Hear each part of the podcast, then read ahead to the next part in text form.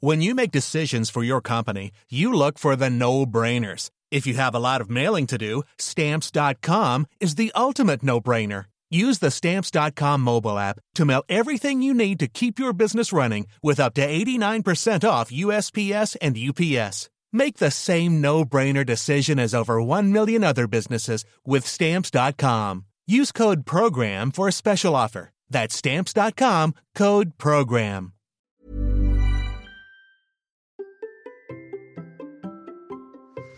Et si devenir champion du monde de notre monde, c'était aussi aller sur des formats de course un petit peu dingues. Allez, c'est parti.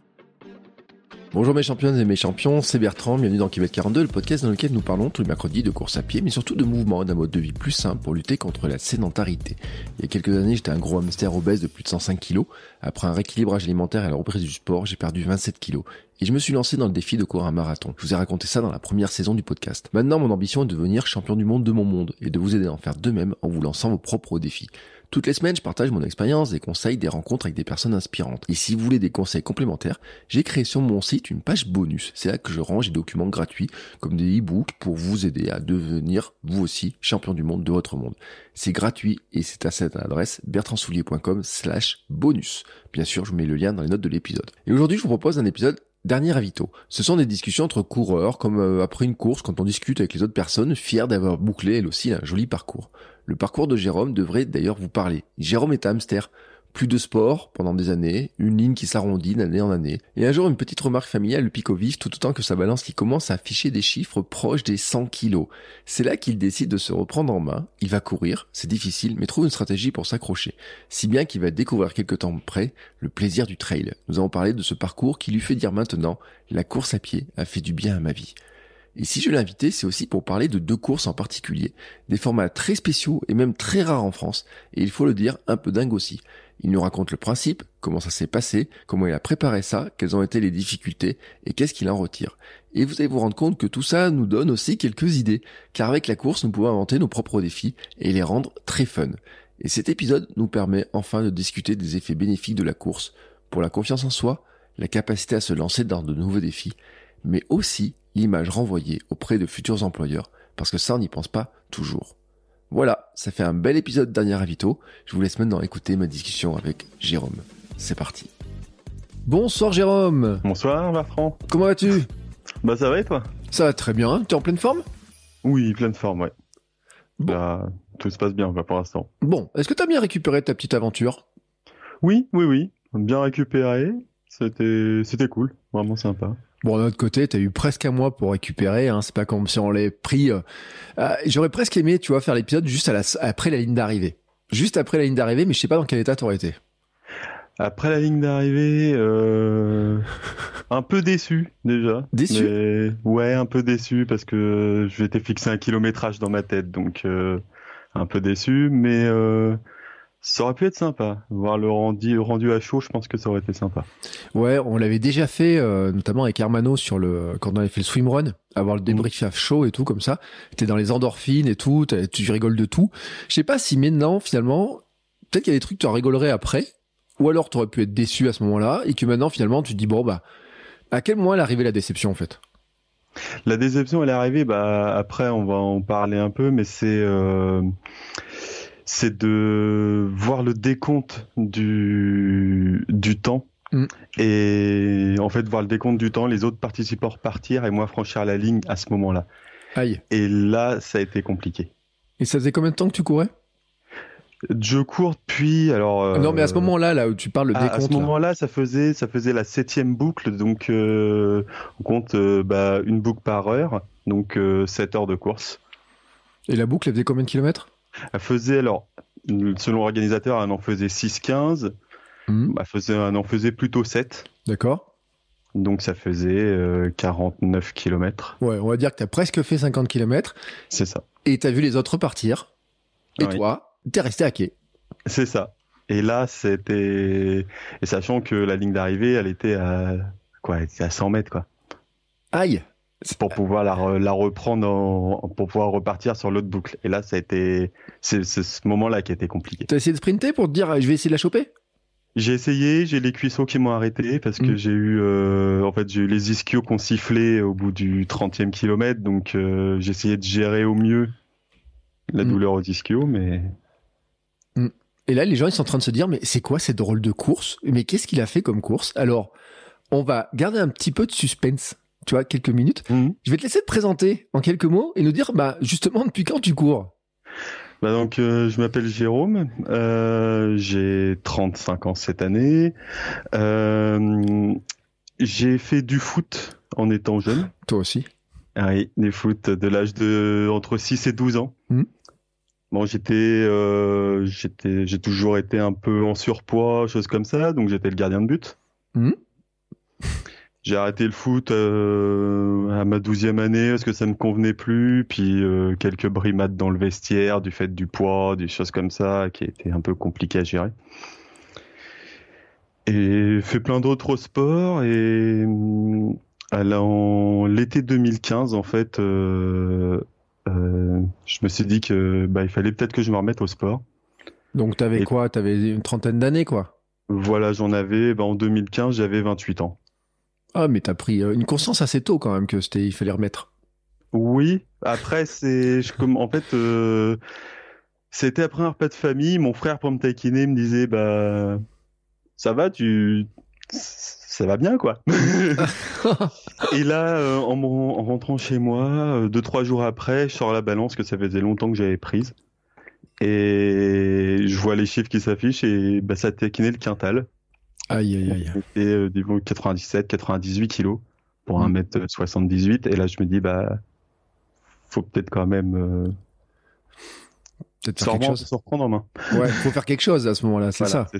Mais c'est vrai que, et franchement, de voir trois chiffres sur la balance, hein, si on enlève les, les décimales, parce que avec une balance qui, euh, qui arrondit, euh, qui arrondit pas, on va dire quatre chiffres, ou pas, passer les trois chiffres avant la virgule, Mm. ça fout les boules quand même. hein. C'est ça. Et moi en fait je me suis dit j'ai vu 90 je me rappelle 98.2 et je me suis dit soit je continue comme ça et je passe les 100 Mm. ou soit je fais quelque chose et je me reprends en main. Ouais, la pilule bleue ou la pilule rouge. Donc t'as C'est choisi, ça. euh, t'as choisi celle Bah, qui j'ai permet choisi euh, la vieille paire de baskets Decathlon qui était dans le placard. Ouais. et a été courir trois bornes, j'étais au bout de ma vie. Et là, tu t'es pas dit, oh, j'ai peut-être fait une connerie, je vais peut-être prendre l'autre pilule quand même. Bah là, je me suis dit, bah, c'est bizarre, c'est que euh, j'en vois courir, qu'on a l'air de Mm. prendre du plaisir. Ouais. Donc je me dis, soit il y a un truc que je fais mal, Mm. soit c'est pas fait pour moi. J'ai préféré me dire que c'était un truc que je faisais mal. Et je suis reparti euh, 3-4 jours après, et c'est comme ça que c'est revenu. Et franchement, tu penses vraiment, enfin, je sais pas, maintenant, euh, tu, tu, tu cours. Donc, euh, le problème de se dire, euh, c'est pas fait pour moi. Mais tu penses vraiment qu'il y a des gens qui sont pas faits pour courir? Je pense pas.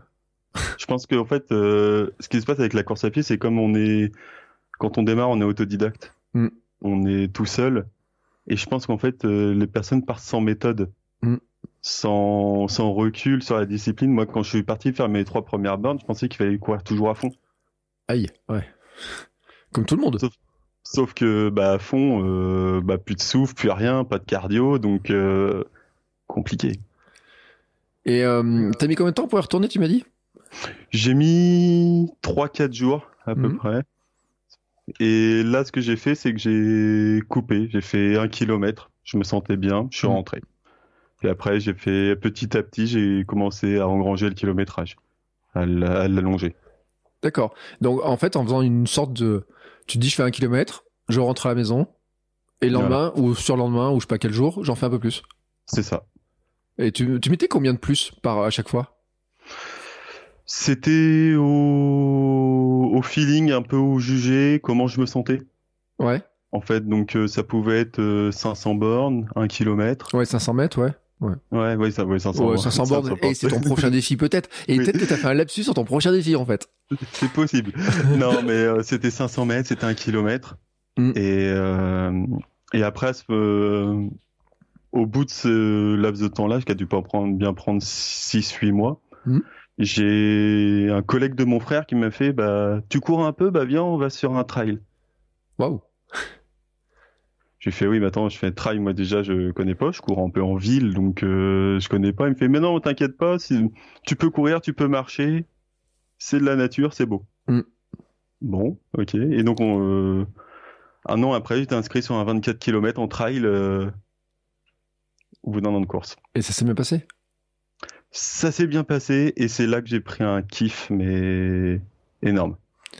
Euh, on l'a pas dit, mais t'es normand, non C'est ça? Ouais, normand, ouais. J'habite euh, bah, sur le Havre, Seine-Maritime. Donc, euh... bon, on fait un petit coucou au Havre et tout, toute la Normandie. Ça change un peu parce que attends, j'ai à force d'enregistrer avec des Parisiens, des Bretons, euh, j'ai l'impression maintenant que Enfin, j'ai presque l'impression d'être breton, tu vois. Un de ces jours, je vais prendre l'accent, je vais jouer du breton dans le podcast. euh, et tout. Et bon, bref, allez, on va passer là-dessus. Mais c'est vrai que à un moment donné, euh, je vais même te dire, l'invité du jour pour Sport Nutrition, euh, l'enregistrement qu'on a fait aujourd'hui, il lui croyait que j'étais en Bretagne, tu vois, carrément. Non, non, ah. non, je le dis, je suis en Auvergne. La Normandie, le Havre, c'est pas un coin que je connais. Euh, c'était comment ce trail de 24 C'était c'était du trail bah, en, campagne, en ville, en comment? Le trail de 24 était en du côté de l'heure. Hmm. Donc euh, c'est un trail en campagne avec 600, euh, 700 mètres de, de dénivelé positif. Ouais. Donc euh, plat quoi. Sympa. Et non, c'était de la, de la campagne, forêt, sous-bois. Ça s'est bien passé alors, tu as, kiffé ouais, quoi. Ouais, un, un, un, kiff et puis le fait de, de voir les autres aussi marcher. fait... Mais c'est en fait c'est le truc. moi 24 km dans ma tête, je me suis dit mais faut, faut courir les 24. Et là, le collègue de mon frère me dit bah non, il faut pas. Si tu le sens pas, tu, tu marches et puis euh, puis ça revient. Mmh. Et le fait de voir les autres marcher m'a aidé aussi, m'a conforté dans le truc que oui, je pouvais marcher, je mmh. pouvais finir. Et t'as marché? J'ai marché sur la fin. Sur la fin, à partir du 16e, 17e kilomètre, euh, ça commençait à devenir dur. C'était dur de te résoudre à marcher ou pas finalement? Je dirais que non. Non. Non, parce que le plaisir a été de, de voir la ligne et d'y arriver. Et euh, peu importe, je me, après, je me suis dit dans ma tête, j'ai fait une course, un trail qui fait 24 bornes. Ouais. Je ne pensais pas euh, du tout y être, euh, que ça soit possible. Hmm. Mais c'est ce que je dis, ce qui est intéressant, parce que si tu es focalisé sur la distance que tu dois parcourir, que tu la hmm. fasses en marchant en courant, bon, sauf si tu veux être le premier à gagner la course, ou là, tu es obligé de la courir. Hmm. Si tu te focalises sur la distance en disant je dois faire 24, du moment que tu fais tes 24 en marchant en courant ou à limite euh, sur les mains, bon, ça change pas ton truc du fait que tu as réussi à les faire, quoi. Bah c'est ça, c'est ça. Au final, euh, moi j'avais pas d'objectif de temps dans ma tête. Euh, de ça, c'était vraiment, c'était vraiment lointain. C'était vraiment le chose de partir et arriver. Mm. Après, peu importe le temps. Bon, il y avait des barrières horaires, mais sont dans, sur ce trail-là, elles sont super larges. Parce que je crois que c'est une barrière horaire de 7 heures pour faire les 24 bornes, donc ça reste Ouais, tu peux le faire en marchant vraiment en plus quoi. Voilà, en vraiment en marchant, c'est possible. Ouais. Donc euh, donc ça, ça m'inquiétait pas. Je me suis dit de toute façon, j'arriverai quand même à le finir. Mais ça, c'est un truc important, qui t'as raison de le dire quand même, c'est qu'il y a plein de trails, de courses où les barrières horaires sont beaucoup plus larges parce que on entend plein de coureurs dire oui, les barrières horaires, j'arrive pas à les passer, etc il y a des barrières horaires dans certaines courses qui sont très tendues. On a parlé avec l'invité précédent sur la course de la Rune où là, euh, il y a la moitié qui passe pas les barrières horaires. Moi, j'ai connu ça sur une course nocturne où on avait deux heures pour faire 12 bornes. On se dit, ouais, la barrière horaire est large. Et en fait, tu te rends compte que tu passes juste 10 minutes avant. Et tu dis, waouh, là vraiment, c'est que c'est une course qui est très dure par rapport à la barrière. Mais il y a plein de courses sur lesquelles les barrières, finalement, elles sont là, bon, aussi pour assurer la sécurité des bénévoles, euh, pour pas qu'ils restent euh, toute la journée sur les sur le terrain, etc. Qu'au bout d'un moment on dise bon bah vous rentrez quoi. Il y a un moment donné, mais il y a plein de courses comme ça où les barrières horaires sont extrêmement larges.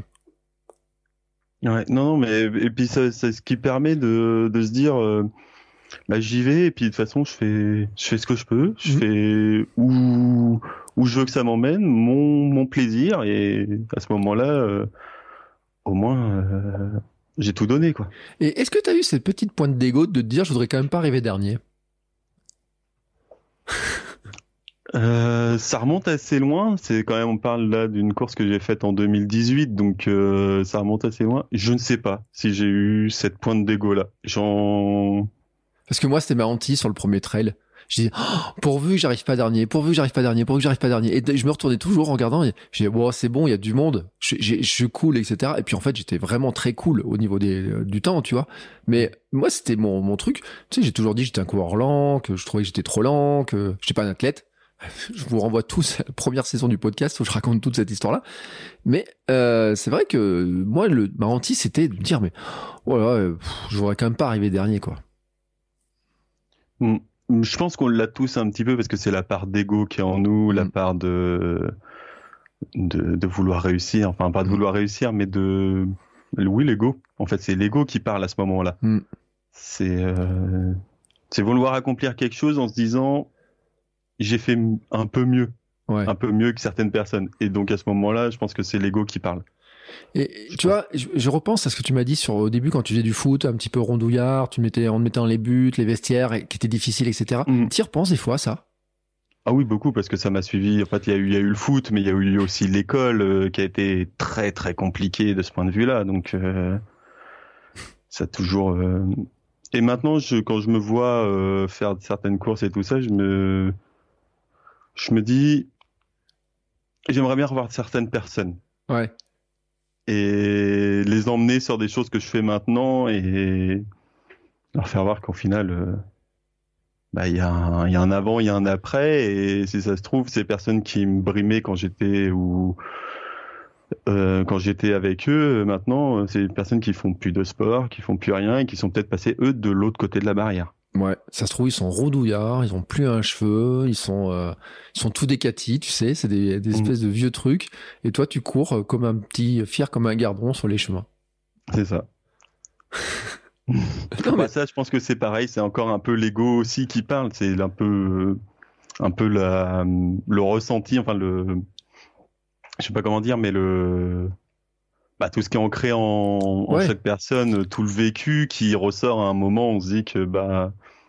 Moi, je pense que c'est aussi un ressort, en fait. Tu vois, parce que quand tu me dis, j'aimerais bien des fois les croiser, leur montrer quand même de quoi je suis capable, ce que je fais maintenant. Mm. Il y a quand même un ressort, tu sais, parce que si je te demande pourquoi tu cours, c'est comme ça, t'es, c'est, enfin, c'est moi, c'est la question, tu me la poses, je suis pas capable de répondre facilement. Mais toi, peut-être, t'es capable de répondre facilement. Je dirais pas facilement. Je, je me suis déjà posé. Je me mhm. suis déjà posé. Après, la première fois que je me suis mis à courir, c'est vraiment, la, vraiment le truc, c'était vraiment se reprendre en main, perdre du poids. Ça, il y avait aucun souci là-dessus. Par contre, euh, maintenant, pourquoi je cours? C'est une soupape de décompression. Mm. C'est avoir du temps à moi, pouvoir penser à ce que j'ai besoin de penser et prendre du temps. T'as euh, as des enfants, non? Ouais, j'ai un enfant qui a 4 ans et demi, donc qui est en moyenne section de maternelle. Ouais. Ça, mm. fait du bien des fois hein, quand même de se dire euh, je passe un petit moment. Euh... Oui, oui, ça, ça, fait du bien. Bon, c'est souvent un peu compliqué. Souvent, on va reparler sur des choses que tu parles assez souvent. C'est la course en mode fantôme. Mm c'est euh, aller courir pendant les siestes quand madame est à la maison, c'est euh, se lever à 5 heures, euh, chausser basket à 5h30, partir courir une heure, c'est choses comme ça. Mm. Donc, mais ça fait du bien. Ça fait du bien. Madame, elle te dit quoi? Rien. Elle me, elle me, enfin, quand je dis rien, c'est qu'elle me, ma pratique sportive, elle la comprend tout à fait. Ouais. Donc, euh, même si elle est en plus, euh, elle m'a connu non sportif et elle mm. m'a connu euh, parce qu'on s'est connu à l'école. Donc, ça fait un petit moment qu'on est qu'on est en couple et elle m'a toujours m'a toujours dit si t'as besoin, fais-le.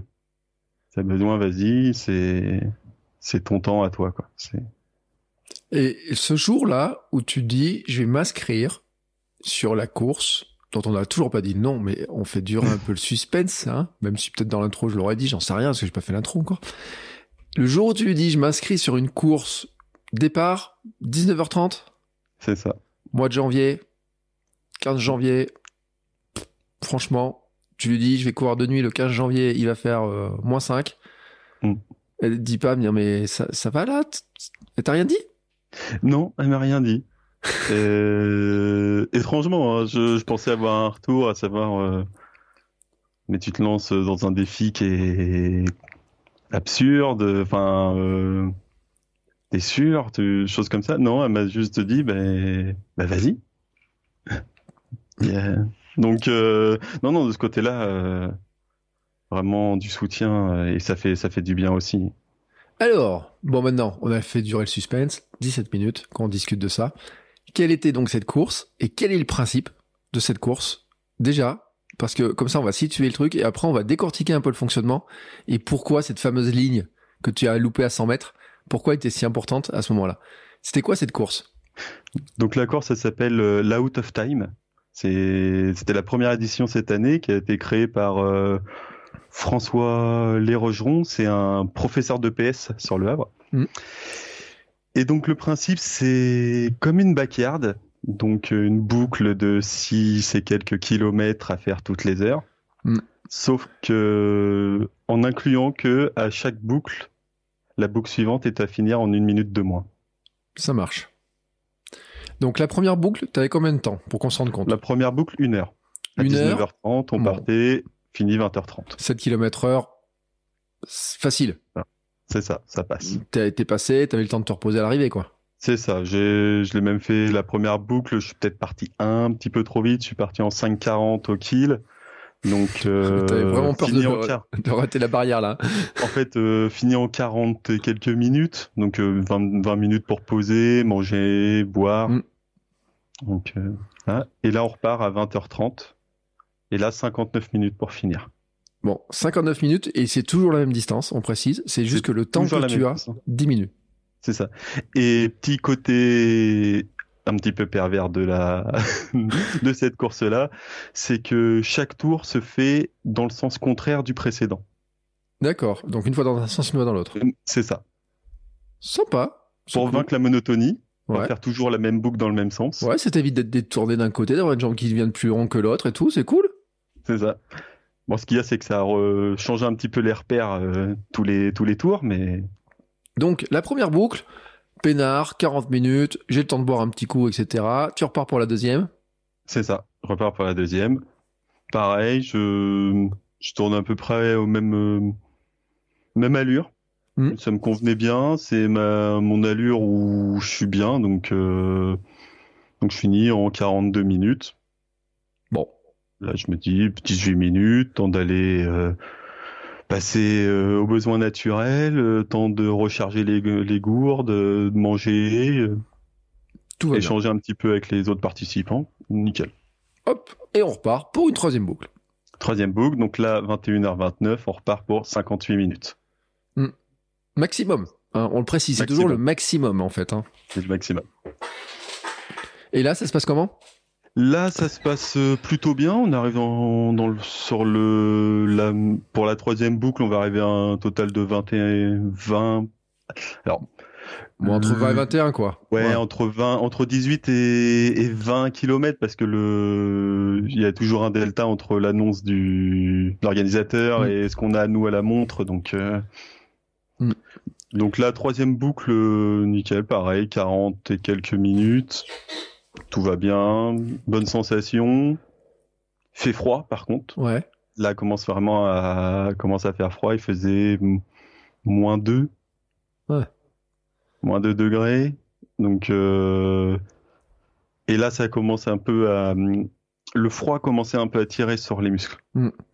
Mais bon, jusqu'à là, tout va bien. Ça commence, ça Voilà. va bien. Ça va bien. Hop, on repart pour une quatrième boucle. Donc, on rappelle, il faut la faire en 56 minutes. C'est ça. Bon, tranquille. Tranquille, sauf que là, à ce moment-là, euh, sur ma montre, en fait, j'ai pas fait les départs au, au tour. Ouais. J'avais laissé le chrono en entier du départ. Hmm. Et je sais pas ce qui s'est passé. C'est que j'ai dû me perdre dans mes calculs de temps. Hmm. Et là, par contre, euh, je tourne en 48, à peu près 48 minutes pour faire la boucle. Commence à avoir Et- moins de marge, quoi. Là, commence à avoir main de marge et je commence à me dire, mais c'est bizarre, mon calcul est, est un peu faussé. Hmm. Parce que comme on retire une minute à chaque fois, euh, j'avais pas pris ça en compte dans mon calcul du, du temps sur la montre. D'accord. Que moi, quand on repartait, bah, au final, euh, la première boucle, j'avais compté une heure, la deuxième coup, il fallait compter 59 minutes, mais ce qu'il y a, c'est que 59 minutes, après, on repart avec des, des temps en moins. Et oui. Et donc là, ça m'a complètement faussé dans mon calcul et je commençais à perdre un peu mes repères au niveau du, du temps, du ce que je m'étais fixé en temps de repos, et choses comme ça. Parce que finalement, toutes les heures, tu dis tu repars pour une boucle. Donc Oui. quand tu fais en 57 minutes, par exemple, Oui. t'as plus, enfin t'as plus de repos. Oui, t'as plus de repos potentiel. Parce qu'en fait, non. c'est ça le, le côté un peu pervers, c'est que première boucle, une heure, deuxième boucle, 59 minutes. Oui. Le départ, il est donné au 59e minute pour Ah la oui. boucle suivante. Ouais, donc si tu finis en 59 pile poil, tu repars Bah, tu repars directement. directement. Voilà. Ah, mais voilà, c'est ça. C'est important de le préciser parce que je pense que dans ton histoire de tour, là, à la fin, ça va jouer cette histoire. Mais bon. Oui, et donc, euh, donc au final, c'est la première boucle, il y avait une heure, la deuxième 59, mais le troisième tour est lancé au 59e minute. Ouais. De celui Je comprends. Et donc après la quatrième boucle, je commence à me perdre un petit peu dans mes calculs, mais Ouais. ça va, ça passe 48 minutes, ça passe, j'ai quand même encore un petit peu de temps pour euh, Mm. pour me ravitailler, pour euh, pour changer les chaussures parce que c'était un peu boueux Ouais. et et ça repart. Et c'est reparti pour une cinquième boucle. C'est reparti pour une cinquième boucle et là la cinquième boucle, mauvais appui sur une racine, Ouais. je suis qui tourne un petit peu, bon ça va, et l'appui suivant, euh, l'ischio de l'autre jambe qui commence à tirer et à siffler. Aïe. Donc là, euh, je me dis bon, on va essayer de faire passer. On est on est qu'à la cinquième boucle. On va quand j'ai quand je reviens quand je reviens au ravito, je mets un petit peu de, un, un peu de pommade, un peu de bombe de froid, puis ça Mm. devrait passer. Et là, je tourne, euh, je- j'essaie de pas trop tirer, donc euh, je tourne en 50, 51 minutes sur ce tour-là. Ouais, donc tu réduis quand même la marge. Commence à se réduire Je- vraiment, quoi? je commence à réduire la marge et euh, pour pas trop tirer, pour avoir quand même le temps de soigner, tout en me disant que bah il fallait pas trop que je tire parce que si plus je tire, plus j'aggrave. Donc euh, Euh, L'équation devient compliquée parce que tu dois accélérer. Enfin, à ce Oui. moment-là, tu dois pas encore accélérer. T'es pas obligé parce que t'as encore de la marge. Mais Mhm. dans tous les cas, ça part de plus en plus rapidement. Oui. Euh, toi, tu mets de plus en plus de temps, donc t'as moins de repos. Et tu sais qu'en plus, il va falloir accélérer. c'est ça. C'est le c'est le cercle pervers de cette course-là Ouais. qui fait que bah la marge va se réduire. Mm. Et si elle se réduit trop, bah, il va falloir vraiment accélérer. Et mais plus on accélère, bah, plus il faut du temps de récup aussi. Ouais. Forcément. Ça devient compliqué, quoi. Donc le cinquième tour, tu le boucles? Le cinquième tour, je le boucle. Bon, euh, un petit peu moins de temps au ravitaillement, mais ça va. Temps de soigner un petit peu euh, les différents bobos. Mhm. Et je repars pour la sixième. Et là, Et là, la, sixi- la sixième se... se passe très bien. Se passe très bien. Par contre, euh, celle-là, je la finis en euh, 50. Il me restait plus que deux minutes et demie avant le départ de la suivante. mhm. ça devient chaud, là. hein. Et là, deux minutes et demie, temps d'aller euh, chercher une gourde, boire un peu, euh, remettre une barre de une barre de céréales dans, le, dans la poche, Mm. se remettre sur la ligne de départ, et là, ça, part- ça repart. Euh, il faut le dire, c'est que finalement, tu repasses toujours à ta table. T'as une table dans laquelle t'as toutes tes affaires. On avait, euh, on avait un grand boulot, un ancien, un grand boulodrome euh, couvert. Ouais. où On avait chacun euh, un petit espace de 4 mètres carrés. Mm. On pouvait euh, mettre sa table, ses chaises, ce qu'on voulait. Ouais. Donc euh, j'en ai vu venir avec des sacs de couchage, des, des matelas, des, des chaises longues, Ouais. un home trainer.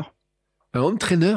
Un home trainer pour laisser tourner les jambes, euh, pour pas se refroidir, je pense. Et, euh, et en fait, euh, alors, tu vois, c'est une question que j'ai parce qu'on en a parlé avec Mehdi sur l'histoire du 24 heures.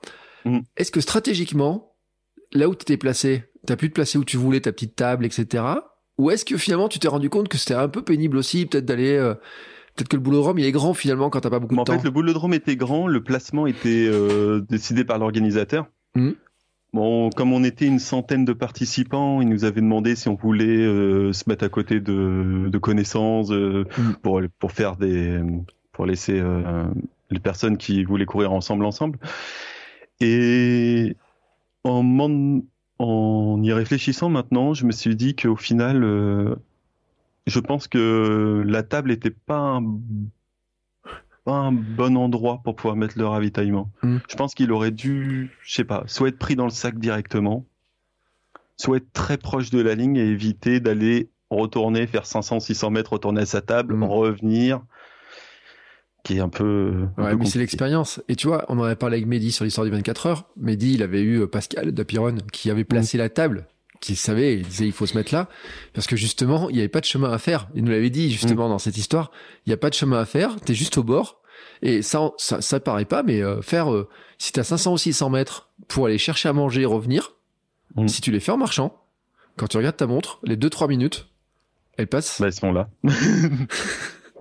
Enfin, sont là. Tu peux même les dépasser très facilement, quoi. Et donc, euh, au final, je me dis que je j'aurais peut-être dû euh, mettre le passage à la table. euh, en fait, pas à chaque à Mm. chaque tour, Ouais, je comprends. Mm. Ou alors avoir une table mieux placée. peut-être. Mais ça, c'était. Faudrait que je paye l'organisateur pour la prochaine pour qu'il me mette la table euh, le plus proche possible. Ouais, puis j'imagine qu'il y avait des très bons. On parlera après de combien les premiers ont fait, mais euh, je pense qu'après il y a les habitués, il devait y avoir des coureurs aussi qui ont. Puis j'ai vu les noms. Hein, il y a des coureurs euh, de renom qui, qui ont l'habitude de faire ces distances-là, qui étaient qui étaient présents aussi. Donc euh, Mm. il y a aussi la facilitation, j'ai envie de dire un peu pour, euh, j'allais dire les élites du jour de la course, en disant euh, eux on va leur éviter certains trucs, et puis l'organisateur. Après, l'organisateur, quand j'ai, quand on en a parlé ensemble, lui, il avait pas, pas facilité les personnes avec un nom ou avec un palmarès. Ouais. Le, le choix du placement avait été fait euh, avec euh, le, la, la date de l'inscription et puis le choix des personnes de vouloir se regrouper. Donc, euh, il Hmm. n'y avait pas, c'était, c'était une espèce un bon enfant. Il n'y avait pas de privilège pour les Ouais. élites et choses comme ça. Enfin, privilège entre guillemets, ça reste, euh, ça reste. Je trouve ça moins normal que certains. Et, et moi je suis curieux quand même. Mais ceux qui ont amené un home trainer, tu les as vus en faire? Ou- Je l'ai vu en faire au démarrage, sur les premières boucles. D'accord. Après, je ne sais pas parce que je crois que la personne a quitté avant moi. Donc, euh, Ah ouais, alors attends, le mec il fait le malin avec un home trainer et en fait au bout de 5 ou 6 boucles, le mec il est dehors quoi. Non mais enfin franchement, non mais attends, enfin sérieux quoi. hmm. Ouais, bon, bref. Que de la gueule quoi. Enfin, on garde entre nous hein. Il y a personne Oui. qui écoute hein, mais euh, franchement, tu débarques avec un home trainer, etc. Il manquerait plus tu débarques avec la table de massage, les masseuses, etc. et au bout de deux tours, t'es éliminé. Mais bon, bref. Toi, t'arrives à faire donc le sixième tour. Tu dis ça tire. Ça tire. Ça tire. Il me reste deux minutes. euh, il me restait deux minutes, donc je me dis bon, ça va, ça passe. Hmm. Et là, on repart pour une septième boucle. Ouais. Et là, c'est compliqué. Je commence à voir euh, les jambes qui sont prises par le froid. Il est quelle heure Parce là que il était 3 heures du matin, entre 2h30, 3h moins de quart du matin. Ah ouais, un 15 janvier. J'ai pas regardé la météo ce jour-là, mais effectivement, ça devait cailler. Il faisait très froid. Ça a été l'une des journées de janvier sur le Havre où il a fait le plus froid. Mhm. Et on devait être aux alentours des, ouais, des moins 4, moins 5 degrés à ce moment-là. Euh, pour te dire, la table de ravitaillement sur les boucles d'avant, j'avais les couvertures de survie autour des jambes pour pouvoir garder la chaleur. Ouais. Parce que sinon, c'était. euh, Et là, donc, je pars pour la septième boucle, et à ce moment-là, ça... les jambes se. Je sais pas ce qui s'est passé, les muscles ont été crispés par le froid. Mhm. Et les jambes répondaient plus. Mhm. Je me suis dit, bon, on a encore. Euh, je devrais avoir aux alentours encore de 52, 53 minutes pour la faire. Donc, je Ouais. me dis, bon, on va, on va alterner marche-course. Le, le- la chose qui la chose qui peut permettre de boucler quand même cette, euh, entre 6 et 7 km en 50 minutes, euh, Mm. ça peut se faire. Et donc je fais, je, je cours, je fais ma, ma boucle. Et là, j'arrive à 1 km de l'arrivée et j'entends le speaker au loin qui annonce le temps, euh, le temps qui reste. Aïe, aïe, aïe. Et donc, euh, j'avance au, au- j'avance au fur et à mesure. Et là, de loin, je vois le grand panneau d'affichage avec le décompte. Mm. Et je vois qu'il me reste une minute. Aïe. Et je dois être à, je dois être à, à 8, à, entre, ouais, entre 500 et 800 mètres. Ouais, donc tu te dis là, j'ai, euh, faut que je le cours quand même très vite là maintenant. Hein. Faut que je le cours quand même très vite, donc je commence à vouloir accélérer. J'ai les jambes qui me retiennent un peu. Hmm. Je me dis, il faut que j'accélère, il faut que, faut que ça passe et donc j'accélère, je, ça tire de partout, j'accélère et là je vois le décompte 5, 4, 3, 2 et je vois la ligne à 100 mètres. Ah punaise. Ça veut dire quand même que la dernière euh, bah, truc là, dernier kilomètre que t'as couru, les centaines de mètres, Mm. Et t'as sprinté quand même. J'ai sprinté, mais euh, au final ça ne l'a pas fait. Et à ce moment-là, quand il y a le décompte qui part à zéro, la boucle suivante part. Et toi, tu et là, je vois tous les gars me passer devant. Et moi rentrer euh, bah, disqualifié parce que la boucle euh, non finie. Ouais. Donc euh, non compté au kilométrage officiel. Et disqualifié pour boucle non terminée. Et oui, donc en fait, même euh, la boucle est même pas terminée. Mm. Donc finalement, tu l'aurais pas couru euh, au, au niveau du classement, C'était pareil. Oui. Ouais, toi, tu sais que tu l'as couru, mais euh, officiellement. Bah, moi, officieusement, je la considère comme courue. Je Ouais. la considère comme le kilométrage que j'ai réellement fait. Hmm. Mais au point de vue du classement officiel, elle n'est pas considérée. Donc ça fait descendre de euh, 7 km sur le classement officiel. quoi. Sur, Ouais. Et euh, la question quand même qui se pose, finalement, c'est euh, est-ce qu'il y a quelqu'un qui l'a fini la course? Non. Non. Hein. Alors, la course était prévue sur 24 heures, donc Hmm. 33 boucles. Hmm. 33 boucles avec la dernière qui devrait se courir en... avec une allure de entre 13 et 14 km heure. Ouais, c'est ce que je vois. Mm. En fait, ils annoncent, euh, c'est ce qu'ils dans un article là. Mm. Euh, faudrait la courir à 13 km heure la dernière boucle, alors que t'as déjà 200 bandes dans les jambes. C'est ça. Chouf. C'est ça. Et donc au final, non, il n'y a pas eu de vainqueur. Mm. Il n'y a pas eu de finisher non plus. Ouais. Il y a eu un, un ultime, un- une personne, le dernier homme debout, Ouais. mais qui s'est arrêté au bout de 21 boucles. 21 boucles. Donc, quand même, on ça fait euh, 120, 130 bandes. C'est ça. On est à ces alentours-là, avec euh, 21 boucles. C'est des boucles euh, qui se, qui devaient se courir en 38, 39 minutes au maximum. C'est-à-dire qu'en fait, le mec, il finit premier. Il court plus vite la dernière boucle que toi, ta première. C'est Alors qu'il a fait 120 bornes. C'est ça. Ouais, donc. Il y a de la caisse là. hein. Après, le, le premier de la course, en fait, il a, j'ai regardé un peu ses temps de passage. Il a fait toutes les boucles à peu près en une, en une demi-heure. Il a tout couru à la même vitesse. D'accord, ouais, la régularité. euh, C'est ça. une machine, quoi, en fait, qui était réglée. euh, il aurait pu faire presque plus euh, s'il a eu un peu plus de marge. Finalement, ça se trouve, il a fait. Ça s'est peut-être joué à 100 mètres aussi dans son histoire, lui. Non, en fait, non, il est pas reparti pour la 22e parce qu'il était tout seul. Ah, Le, le second concurrent avait arrêté à la boucle d'avant. Hmm. Et tout seul, il n'a pas jugé, euh, ou il se sentait plus capable. Je sais pas, à ce moment-là, j'y étais plus. Je- J'étais pas, j'ai pas été, je suis pas retourné parce que je savais pas à quelle heure ça finissait réellement. Je suis pas, j'ai pas vu au moment du, de la 21e boucle si c'est ce qu'il n'en pouvait plus ou est-ce qu'il ne voulait plus Hmm. repartir. Euh, J'ai vu des courses américaines là comme ça où on voit euh, certains effectivement, euh, ils ne repartent pas sur le dernier tour parce qu'en se disant bon bah ça y est Mhm. maintenant euh, c'est terminé etc. Puis courir tout seul ça m'intéresse pas. Euh, et puis voilà on boucle, il en reste un, le dernier homme debout est, est désigné finalement et c'est le principe finalement. Sauf que là, en fait, la course, le le- l'organisateur, en fait, avait déclaré que s'il y avait personne qui faisait 33 boucles, il y aurait pas eu de il y aurait pas de gagnant, même s'il Ouais. en restait qu'un. D'accord. Donc, il était considéré fin- même pas finisher, mais comme le dernier homme debout, mais pas comme le vainqueur de la course. Ouais, bah dis donc. Et donc, Euh, il est pas il est pas reparti avec le trophée qu'il devait avoir, mais il est reparti avec le marche ou crève de Stephen King. dédicacé par tous les participants de la course. Ouais, c'est cool. Et en fait, ça fait un petit clin d'œil à la Barclay où il y a les livres qui sont dispersés sur le parcours, etc. Là. Euh, parce que finalement, on le redit, mais ça fait partie de ces courses un petit peu. euh, on peut appeler ça un petit peu à la con, hein, on peut les appeler comme ça, qui. On peut le dire? Oh oui, oui, on peut le dire.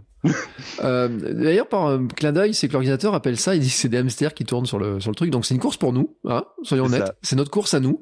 Euh, je suis sûr, en plus, et, et j'en suis sûr, il y en a qui ont l'idée de se dire, je vais faire cette course-là, et qui voudraient, en fait, qui vont t'écouter, qui vont dire, est-ce qu'il y en a une l'an prochain qui se refait? Tu le sais s'il y en a une? Alors, c'est en projet. C'est en projet. Il y en aura sûrement une parce que l'organisateur était très content euh, de la de la course, comment ça s'était passé, l'ambiance de la course parce que c'était une ambiance euh, vraiment vraiment super. Et il y en aura sûrement une saison 2 Mm. ce qu'il appelle une saison 2.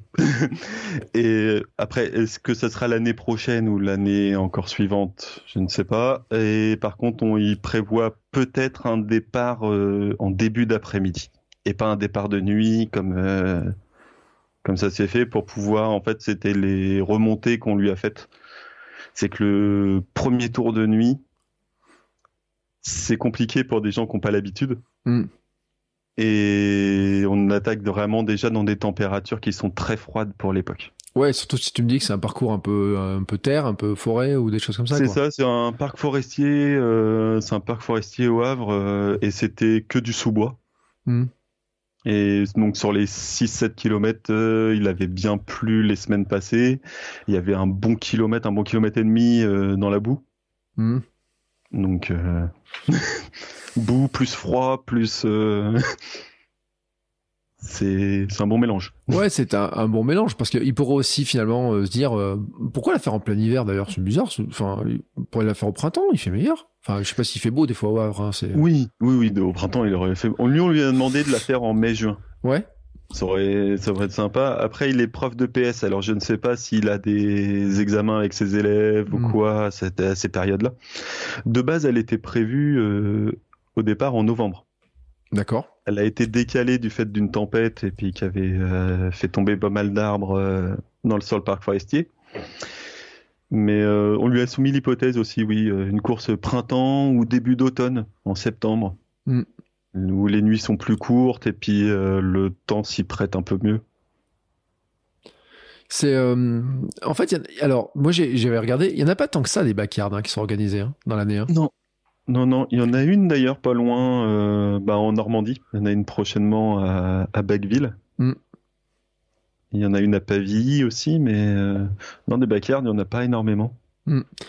Euh, et on le, ré- on le répète, hein, c'est que le concept est inventé par euh, Lazarus Lake, le créateur de la Barclay, hein, la course, qui est faite pour normalement que personne ne finit, mais que certains terminent. Euh, Il y a eu quoi? 15 finishers? Hein, Un truc comme ça en... depuis 89. Donc, Mhm. euh, je sais pas d'ailleurs, franchement, d'après ce que j'ai vu, enfin celle que tu as faite, on considère qu'elle est pas terminable. Elle serait terminable si les personnes arrivent au bout des 33 tours. Ouais. Mais je pense, euh, au point de vue kilométrage et allure, qu'elle est très très très compliquée. Mm. Parce que j'ai parlé avec un- une personne qui fait de, de l'ultra, euh, qui est connue dans la région, qui s'appelle Patrick Malandin. Ouais. Et j'en ai parlé avec lui. D'ailleurs, il a fait une boucle de plus que moi. Ah oui, d'accord. En fait, la boucle que moi j'ai pas terminée, il a réussi à la faire parce que j'ai couru avec lui sur la dernière boucle. Mm. Il a réussi à la finir euh, 30 secondes avant la fin du chrono et il est reparti sur la suivante, mais il a pas fini la suivante. D'accord. Et lui, qui est un- quand même un coureur d'ultra, qui a fait beaucoup de choses, euh, ça, pour lui, elle est non finissable. Oui, Patrick Malandin, euh, c'est un, quelqu'un qui a l'habitude de. qui engrange du kilomètre. Hein. Ça fait pas partie des. Et c'est pas Mariole de la- du truc, donc c'est. euh, la, la longue distance, il connaît. Mais c'est vrai que le problématique, c'est qu'il y a la vitesse qui s'ajoute. C'est-à-dire que, contrairement à ce qu'on disait tout à l'heure sur le trail, où finalement tu sais que tu as une barrière horaire qui est large, là tu as une barrière horaire qui se raccourcit à chaque tour. Mm. Permanence. Le repos n'existe quasiment plus. Tu dois encore accélérer. C'est vraiment un concept de couillon, quoi. Faut, faut dire ce qui est. Mais ça t'a plu? ça. Ah oui, c'était, c'était, non, mais c'est, c'est peut-être, euh, je sais pas, l'envie de, l'envie de se dépasser. Moi, j'ai les, les courses que je faisais habituellement, c'était des, j'ai fait un semi-marathon, j'ai fait un, des courses de trail de 24 km. Mm. J'ai fait un autre défi à la con aussi du même organisateur en mois de septembre. Ça, je je sais pas si je t'en ai parlé ou quoi, mais c'est euh, un aller-retour dans des marches. Waouh. Euh, et, et donc, euh, donc moi, c'était pour voir à quel kilométrage je pouvais aller. Ouais. Mais donc, euh, oui, cet organisateur-là avait fait aussi une autre course au mois de septembre. On a un grand escalier euh, sur le Havre. Parce qu'en fait, euh, au Havre, on a une ville basse et une ville haute. Mm. Donc, euh, ce qui relie la ville basse à la ville haute sont beaucoup d'escaliers ou de côtes. Mm. Et il y a un escalier qui, avait, qui a fêté ses 93 ans cette année. Mhm. Et en 7 heures, il fallait faire 93 allers-retours dans le dans l'escalier, sachant Ouais. qu'il fait 200 et quelques marches à monter, 200 et quelques marches à descendre. Ah, ouh. Et t'as fait ça euh, combien de fois? Donc en 7 heures, normalement, pour finir, il fallait en faire 93. Mhm. J'en ai fait 73. Donc à peu près euh, 3100 mètres de D+, à peu près 20 000 marches montées et descendues. Hmm. Mhm. Ça devait bien tirer dans les petites jambes là quand même. Hein Le lendemain était très très compliqué. J'ai pas pu me lever de mon lit en fait. J'ai pris les jambes, je les ai posées à côté et c'était compliqué. ah ouais, parce que là, Et, tu... euh, c'est- puis tu dois aller monter et tu redescendais par les escaliers. C'est ça. En fait, il y avait, euh, il y a deux couloirs dans cet escalier-là. Il y a deux couloirs. Il y a un couloir montant, un couloir descendant, Mhm. avec au milieu une euh, construction qu'on appelle sur le Havre le tapis roulant, qui en fait, euh, après la guerre, il y avait un escalier roulant au milieu des deux escaliers pour les personnes pour pouvoir monter. Ouais. Cet escalier roulant-là ne fonctionne plus, et donc ça permet d'avoir un, pouvoir faire une boucle. en D'accord. fait, sur l'escalier, pouvoir monter et descendre des deux côtés. Mhm. Et euh, donc voilà, c'était. euh, Donc là, vous montez d'un côté, vous arrivez en haut, vous redescendez. Voilà. Et le premier qui avait fait 93 euh, aller-retour. C'est ça, le premier qui après, c'est au- euh, 93 allers-retours pour valider le fait d'être finisher. Mhm. Et après, ça se jouait au temps. Autant. Et euh, oui, donc là, tu avais une barrière horaire en disant c'est maximum 7 heures, c'est ça, t'as dit? C'est ça, c'était maximum 7 heures. Et toi, t'en as fait 73, ce qui fait quand même un sacré paquet, mais tu te dis finalement, t'es pas si loin que ça de l'arrivée. C'est ça, mais euh, je suis pas si loin que ça, tout en en étant loin quand même. Parce que euh, j'avais, euh, au début, j'avais calculé que pour les faire, fallait faire un aller-retour en 4 minutes. Mhm.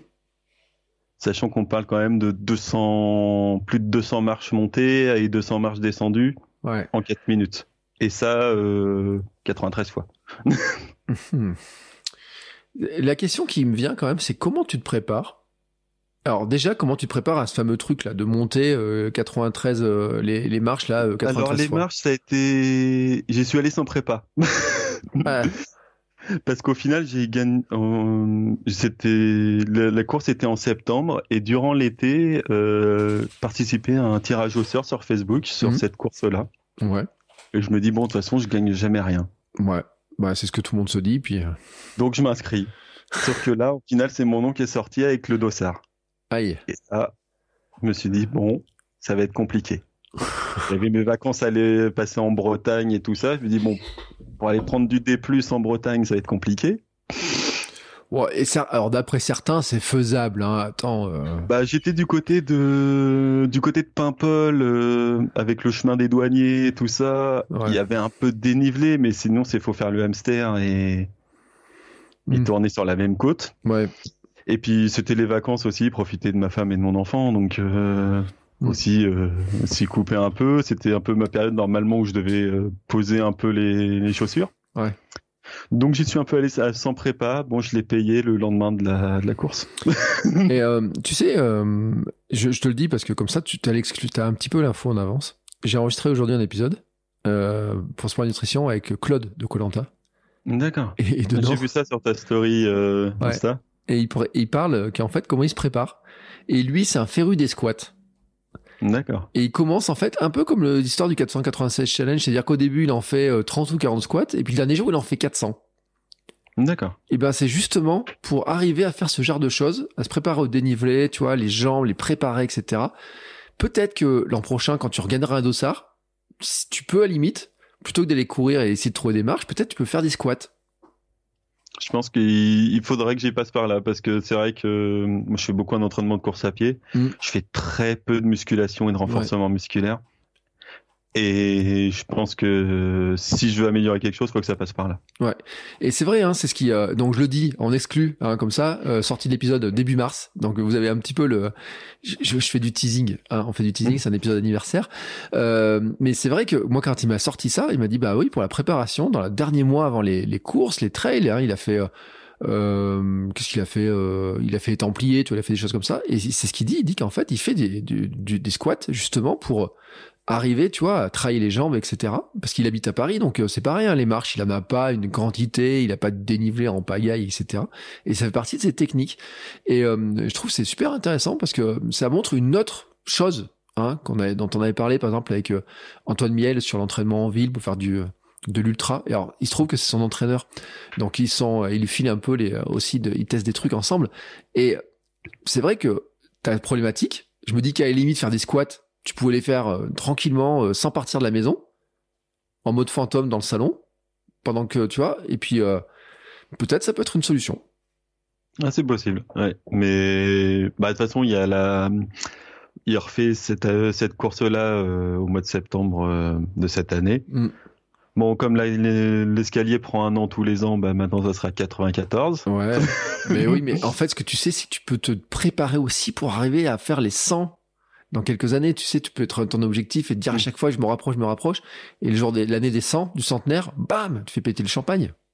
Donc l'année centenaire, ça fait dans 6 ans. Ouais, tu te vois où dans 6 ans Ce serait pour mes 40 ans. Eh ben écoute, ça serait pas un beau défi ça? Ce serait un beau défi. Si la course existe toujours, ça serait un beau défi. Garde. Et à la limite, même si elle n'existe pas, tu peux la faire tout seul dans ton coin, j'ai envie de dire. Oui, en off. Euh...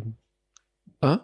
Mm. Bon allez, alors ça on le note, tu vois, moi je note dans mon calendrier, tac, c'est parti, comme ça on, on, te le rappellera, on fera un petit épisode pour discuter de ce truc-là, on fera même un live Instagram si Instagram existe encore, ou du Twitch ou je sais pas quoi, mais ça peut être, enfin après, et on cherche des défis, chacun cherche des courses et tout, mais ce genre de choses, on avait parlé avec Seb Merel de ça, de dire euh, finalement t'as un escalier, euh, si tu le montes tout seul ou tu le montes euh, pendant une course, ton effort il change pas grand-chose. Alors c'est sûr que l'effervescence de la course, je pense que le jour de ces marches, ça devait être sympa l'effervescence de la course quand même, parce qu'au départ, il devait y avoir du monde.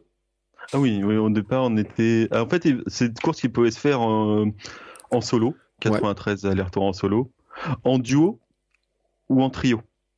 Mm. Donc euh, non, non, c'était vraiment, euh, c'était vraiment sympa et puis euh, une bonne effervescence. On voyait un peu quand même la, un peu la peur de l'inconnu au départ avant le lancement de la course. Ouais mais euh, vraiment quelque chose de, très sympa et euh, de très convivial. Ouais, mais franchement, quand t'es au bas des 200 marches la première fois, tu dis faut que je monte ça 93 fois. T'as pas un peu, tu te dis mais et qu'est-ce que j'ai fait là? C'est ça. Bah, c'est en plus que moi quand je suis arrivé pour la course, euh, j'habite pas loin mais au-dessus des marches. Donc je les ai descendues une première fois. Mmh. Donc tu t'as vu le là, truc. je me suis dit bon, il va falloir que je les descende comme ça 93 fois. Mmh. Je les monte aussi. Mais sauf qu'à la fin de la course, je vais en la remonter une fois pour rentrer chez moi. Ouais. Et celui-là, il sera pas compté. Et zut T'as pas de bol. À chaque fois, il te compte pas la dernière boucle, toi. Mm. Mais c'est vrai que non, non, c'est en descendant les marches avant d'aller chercher le dossard. Là, je me suis dit, mais dans quoi je me suis embarqué? Mm. Et il euh, y a quelqu'un qui l'a fini? Oui, ils ont été plusieurs. Ouais.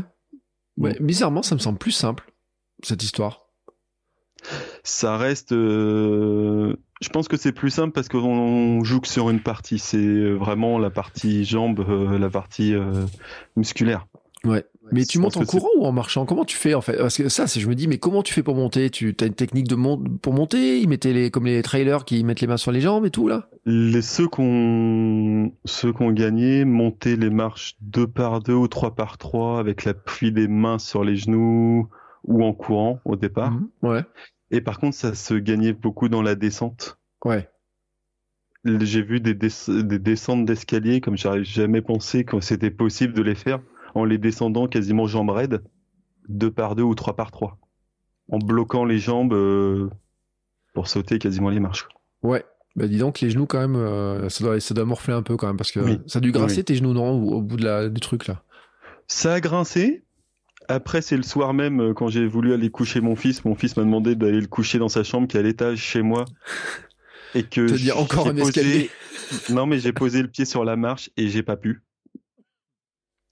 Et là, j'ai dit à mon fils, bah, je te fais, euh, je souhaite bonne nuit là en bas, et puis bah, tu montes euh, de coucher, je peux plus monter. Aujourd'hui, écoute, euh, mon petit bonhomme, j'ai monté 15 000 marches, euh, plus 200 marches que, qui sont pas comptées. Je vais pas en faire 15 de plus. C'est ça. Et le lendemain matin, ça a été compliqué pour se lever du lit. et, en fait, ça veut dire que tu as quand même de la chance, ton malheur, c'est que finalement ton lit il est en bas, il était pas en haut des escaliers. Oui. Non, non, moi ça va, j'ai une, j'ai une chambre, euh, une chambre de plein pied, donc ça va. Ouais. Non, parce que je dis. sinon, j'aurais pensé, je pense que j'aurais dormi dans le canapé. Je rigole avec ça parce que euh, je vois beaucoup de, après les marathons, après les trails, après les 24 heures, de ceux qui ont des maisons avec des escaliers et qui font une petite story sur Instagram. Je crois que c'est Mehdi qui a fait ça en plus, euh, en disant ça va encore, ça marche, ça tient, etc. Je me demande si nos amis Runner Life et compagnie, là, tout le clan de la Bretagne, ils ont pas fait ce genre de story. Euh, c'est vrai que tu peux te dire, euh, attends, euh, si je dois monter dans ma chambre et j'arrive pas à faire la première marche, et j'arrive pas en plus le lendemain à redescendre, zut quoi. Mmh. ta femme t'a ramené à manger quand même, si tu t'es coincé. Oui, je pense. Comment t'as récupéré de ça? Enfin, t'as fait des massages, t'as fait quelque chose? Comment j'ai récupéré de ça? J'ai c'était massage, ouais, massage baume du tigre, euh, choses comme ça qui ont permis de détendre en fait, mm. parce que c'était vraiment euh, les muscles qui étaient crispés, quoi. C'était. Ouais. Ah, c'est toujours ça été ça, ça a été un peu de vélo d'appartement aussi, euh, à très basse intensité, histoire de faire tourner un peu les jambes, commencer à les, mm. les assouplir. Ouais, parce que c'est la répétition du même mouvement de monter. Après, je comprends un peu les gars qui montent les marches deux par deux ou trois par trois. S'ils ont des jambes mm. assez longues, finalement, ils évitent, ils sont en économie de mouvement peut-être, on peut le voir. Parce que ceux qui font des kilomètres verticaux, on voit qu'ils font des grandes enjambées là en marchant mm. et tout. Euh, j'ai une image de Yann Stuck quand il gagne euh, à Courchevel le kilomètre vertical, ou les autres qui le font. On voit quand même qu'ils sont avantagés par d'avoir des grandes jambes. Alors je sais pas si toi t'as des grandes jambes ou pas des grandes jambes, mais euh, techniquement, qui ont des grandes jambes, ça va quoi. ça va. Je pense que mes jambes sont relativement correctes. 1m80, j'ai pas. Ouais, touche au sol. De toute façon, tout va bien. C'est ça. C'est ça, les pieds touchent par terre, donc c'est. Ah, pour monter, c'est pratique. Euh, tu pourrais te dire, peut-être qu'il faut mettre des, euh, des, euh, c'est peut-être là, il faut des carbones en fait qui te font sauter les marches 4 par 4 Je sais pas. Je sais pas.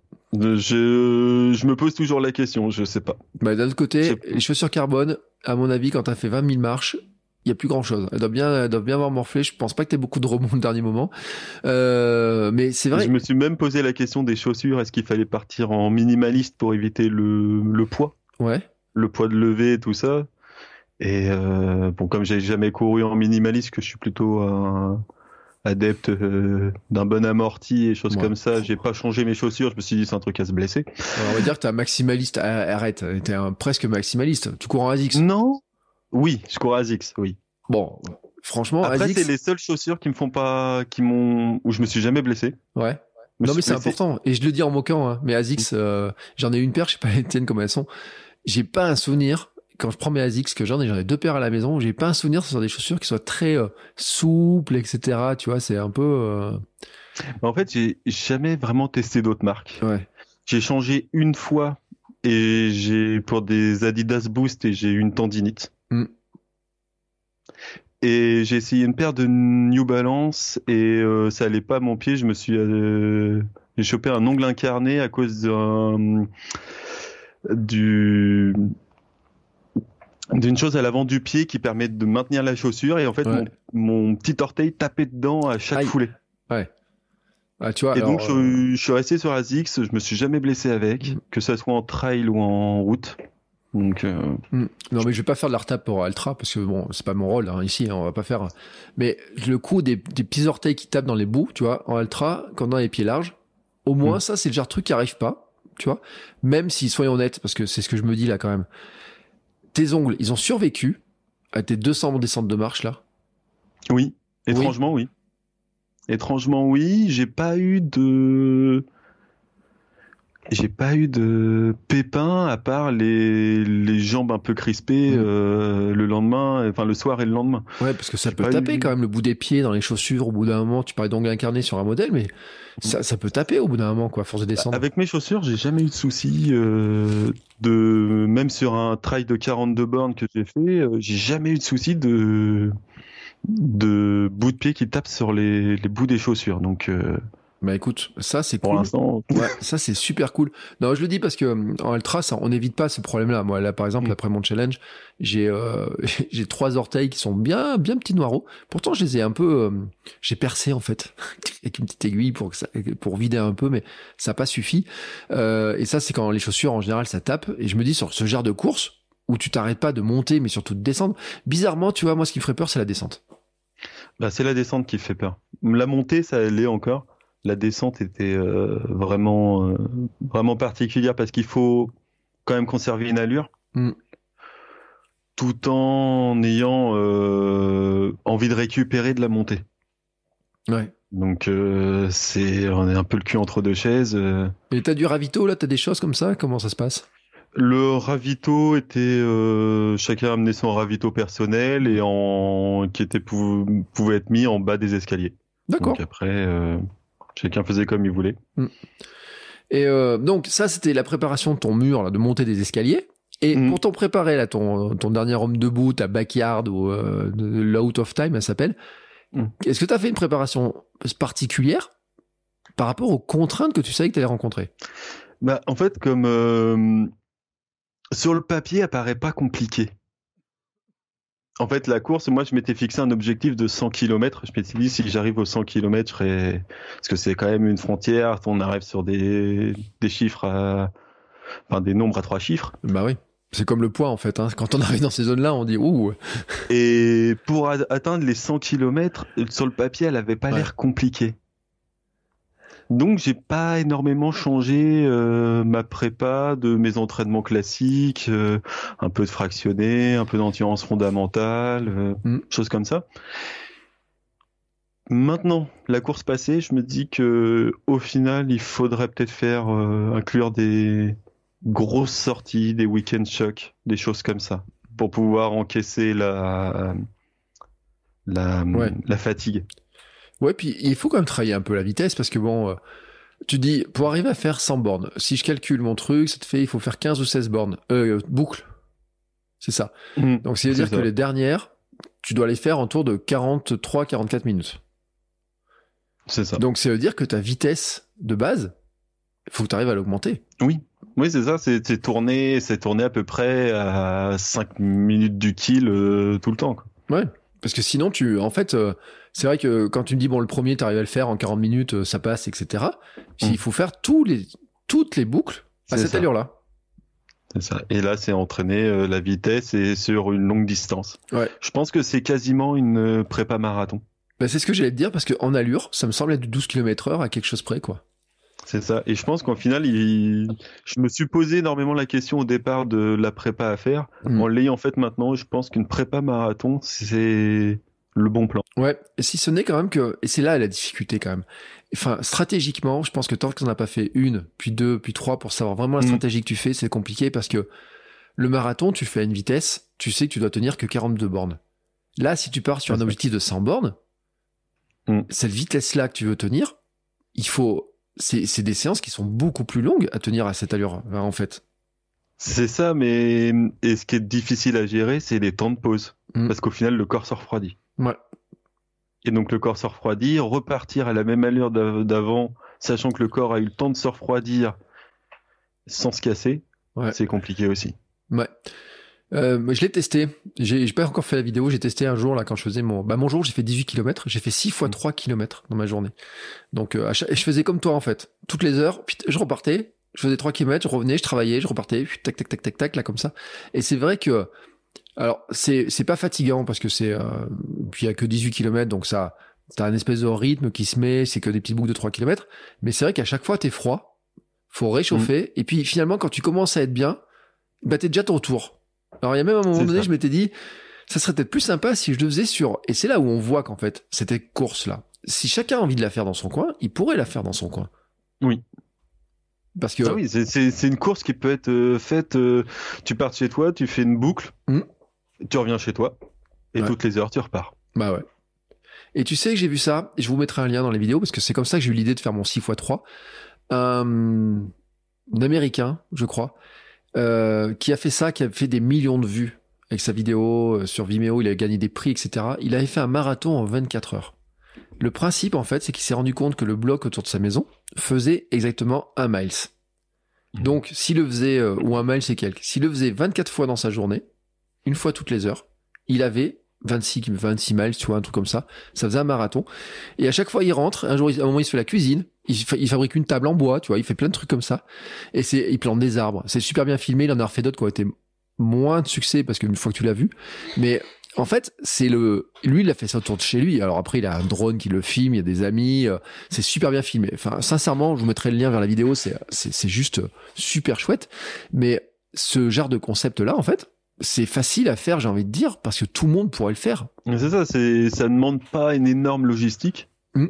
Parce qu'au final, euh, le seul truc, c'est de partir d'un endroit, euh, soit chez soi, soit chez des collègues ou, Mm. ou quoi, pour pouvoir avoir un point de ravitaillement. Ouais. Et après, euh, ça reste euh, relativement.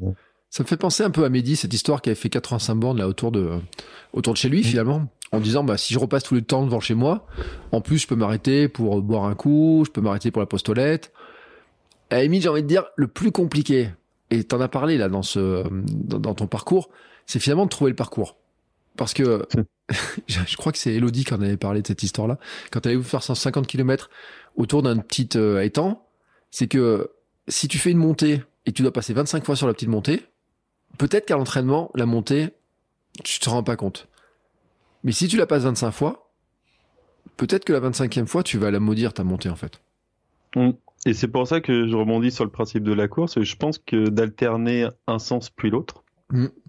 un- dans le sens horaire, dans le sens anti-horaire, permet de rompre cette monotonie-là. Ouais. Permet d'éviter d'avoir euh, toujours le même parcours dans le même sens. C'est drôle, hein. Tu vois, quand je te parle, j'ai en train de me mettre dans la tête une histoire, on pourrait dire, mais on pourrait faire ça chacun dans son coin, un jour, et puis, euh, putain, on fait un espèce de défi de hamster, tu vois, un truc comme ça. Euh, mais on va pas trop en parler, parce que sinon, après, quand nos femmes vont nous écouter, on va dire, oh là, ça y est, sont repartis encore pour courir n'importe comment. Euh, quand t'es rentré chez toi, là, euh, tu te dis, bon, j'étais un peu déçu, j'espérais faire plus, Mm. tu voulais faire 100 km, etc. Maintenant, là, un mois après, tu te dis quoi vraiment? Un mois après, je me dis que c'était une super bonne expérience. Mhm. Et hâte de rechausser les chaussures pour y retourner. Ouais. Donc là, euh, on dit, euh, l'organisateur, là, tu vois, sur Facebook, il dit, ça y est, euh, on rouvre les places, tu t'inscris là. Ah oui. Ah oui.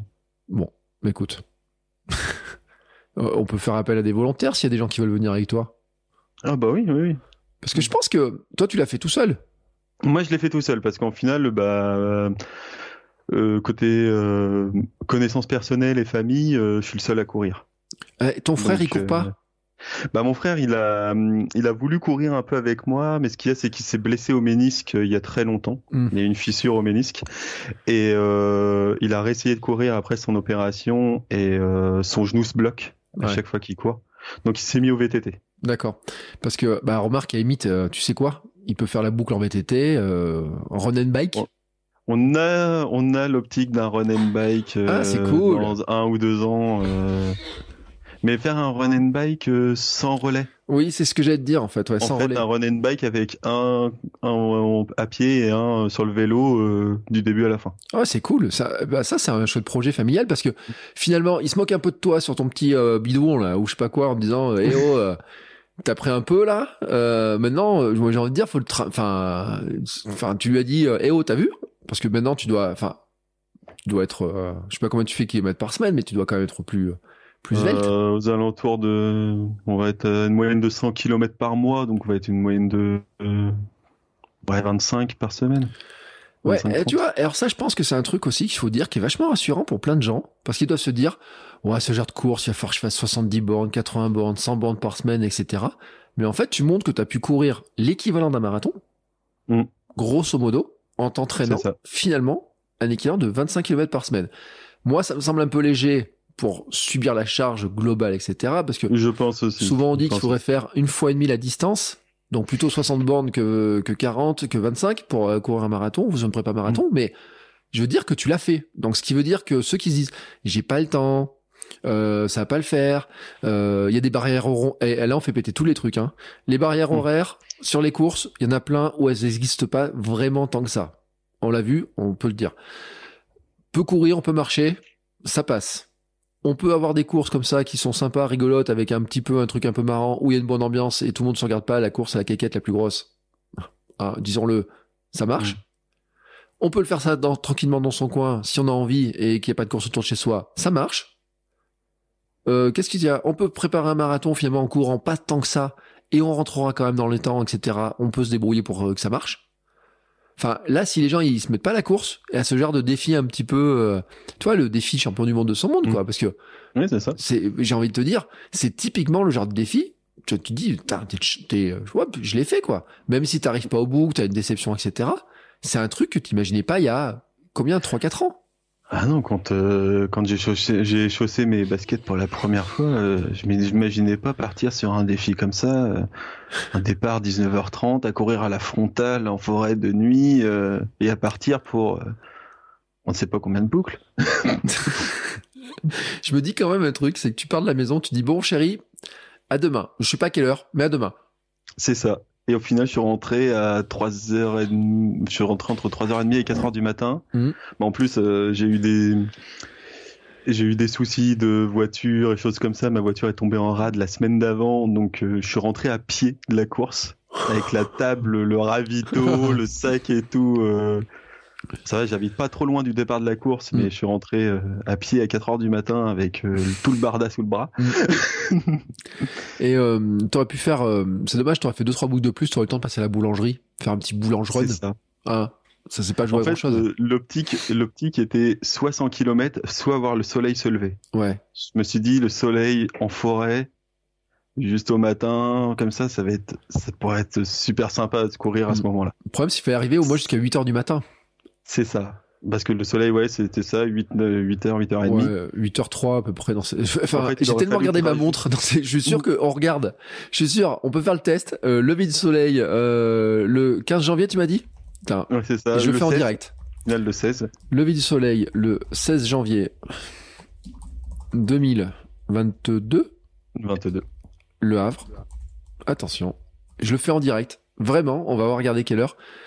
Tac, tac, tac, tac, tac, tac. 8h49. Oh, punaise, il fallait faire une boucle de plus, tu vois. Je t'avais dit 8h03. Eh ben, tu vois, c'était même 8h49, 8h03, c'était Donc, juste 8h49, l'aube. Il aurait, ouais, il aurait fallu que je rajoute euh, quasiment le même les, le total des d'autant de boucles que j'avais fait. Ouais, il faudrait, je là, tu seras arrivé aux 100 sept de- km, en fait, presque. Et là, je serais arrivé au 100, quasiment Ouais. au 100.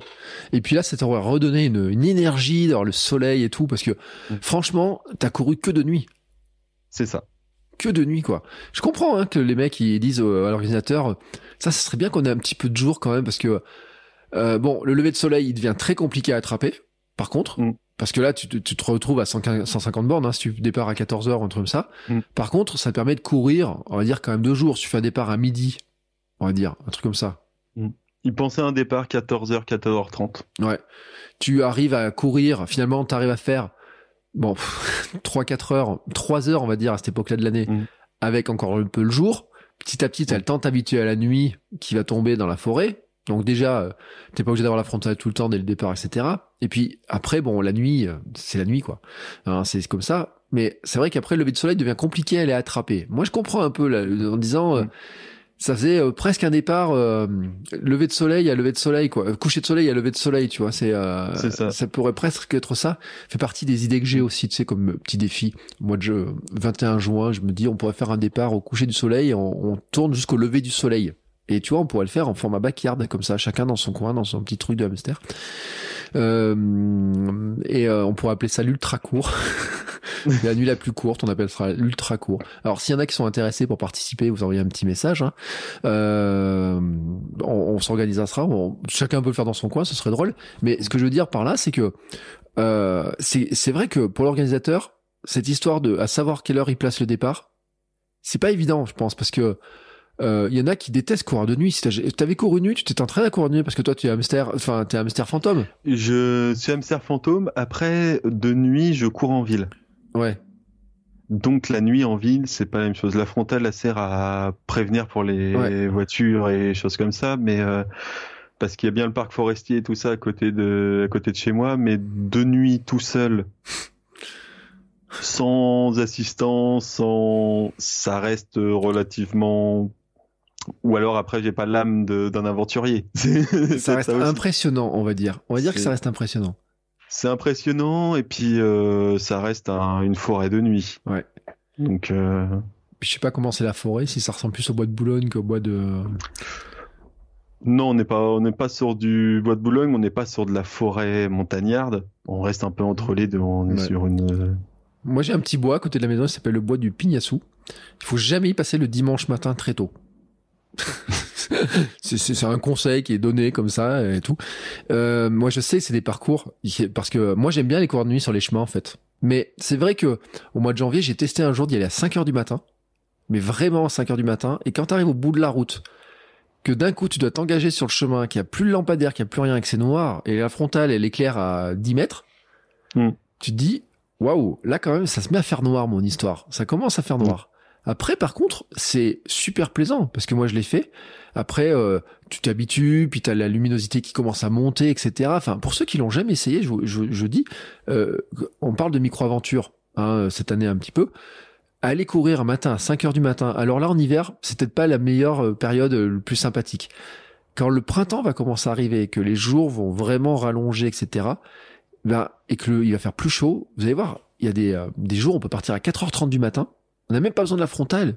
C'est un truc de dingue. Et en petite aventure, etc., vous voyez plein d'animaux pour ceux qui ont de la chance, etc. Bon, après, si tu cours que dans la ville, ça peut être un système, peut être un moyen. Et on peut mm. s'inventer plein de trucs comme ça, comme on disait. C'est cool de faire mm. ce genre de trucs. Et donc, euh, ouais, donc la, course de nuit, en fait, était, je l'avais beaucoup plus acté sur de la course euh, de ville. Mm. Donc, c'était vraiment ma première vraiment course trail de nuit. C'est une expérience sympa. C'est vraiment Il reste une question quand même qui est primordiale et euh, bon sur ton compte Instagram je mettrai les liens. Euh, je sais pas si ton compte Instagram est public, privé, si la photo elle sera visible ou pas. Tu me diras. Euh, mm. Qu'est-ce que t'as à manger Qu'est-ce que t'as amené à manger en fait? Comment t'avais prévu ton ravitaillement? Mon ravitaillement il fait un peu. Euh, je savais pas quoi prendre. Je mm. savais pas en quelle quantité parce que je savais pas pour combien de boucles je partais. Mm. Donc je pense que j'ai prévu beaucoup trop. Ouais. Et c'était moi je sais que j'ai quelques soucis gastriques et choses comme ça, des choses que je ne digère pas, que je ne peux pas manger. Ça arrive à tout le monde. Hein. Donc des choses qui sont normalement euh, un peu souvent conseillées en tant que course d'ultra, des choses de comme ça, mais que je ne peux pas manger. Donc j'étais parti sur du bœuf séché, mhm. du comté, ouais. un petit petit plaisir. Un petit paquet de M&M's aussi. Ah. Ça c'est vraiment le, le péché quand je suis vraiment au fond du trou. Ah. les deux trois petits M&M's euh, qui traînent au fond de la poche du sac. Mmh. Et après ça a été poisson isotonique, euh, bar euh, bar céréales, pâte de fruits mmh. et euh, fruits secs. Enfin fruits secs quand je fruits secs c'est raisin sec, euh, noix de cajou, amandes. Ouais. Choses comme ça. Et t'as oublié l'apéro avec les tucs? Ah oui, les tucs. ah oui, moi je suis un fanat des tucs sur les trails. c'est une grande discussion. J'adore manger ça. C'est vrai? Ah oui. Moi, pour euh, un trail, pour qu'il soit réussi, il faut des tucs et 2-3 M&M's. Ouais. Alors moi je vois plutôt que tu raisonnes en termes de paquets de memes quand même sur la photo. Je voudrais pas, je voudrais pas euh, comme ça dénoncer. Oui, non, sur la photo il y, a, y, a, quelques paquets de M&M's. Parce que sur la brigade, euh, la brigade de la de la food, euh, hein, il y a quand même au moins 4-5 paquets de M&M's. C'est ça. Hein, franchement. mais il y a un paquet de tucs. Il faut le dire. Et c'est vrai que c'est un grand débat qu'on a eu. Il y a ceux qui sont fans, il y a ceux qui n'arrivent pas à les manger. Moi, j'aime bien un petit côté salé. Et c'est vrai, tu vois, je serais un peu comme toi, un tuc avec un petit peu de fromage dessus. Je pense que c'est le genre de truc sur ce distance-là qui me qui m'irait super bien. Euh, et puis alors, on, je mettrai les liens et tout pour voir. On voit, hein, t'as ton tableau de vitesse, ton déroulement, de ce que tu avais prévu, ouais, etc. Tableau de vitesse que j'avais prévu que j'ai même pas, au final, pas du tout respecté. Ouais.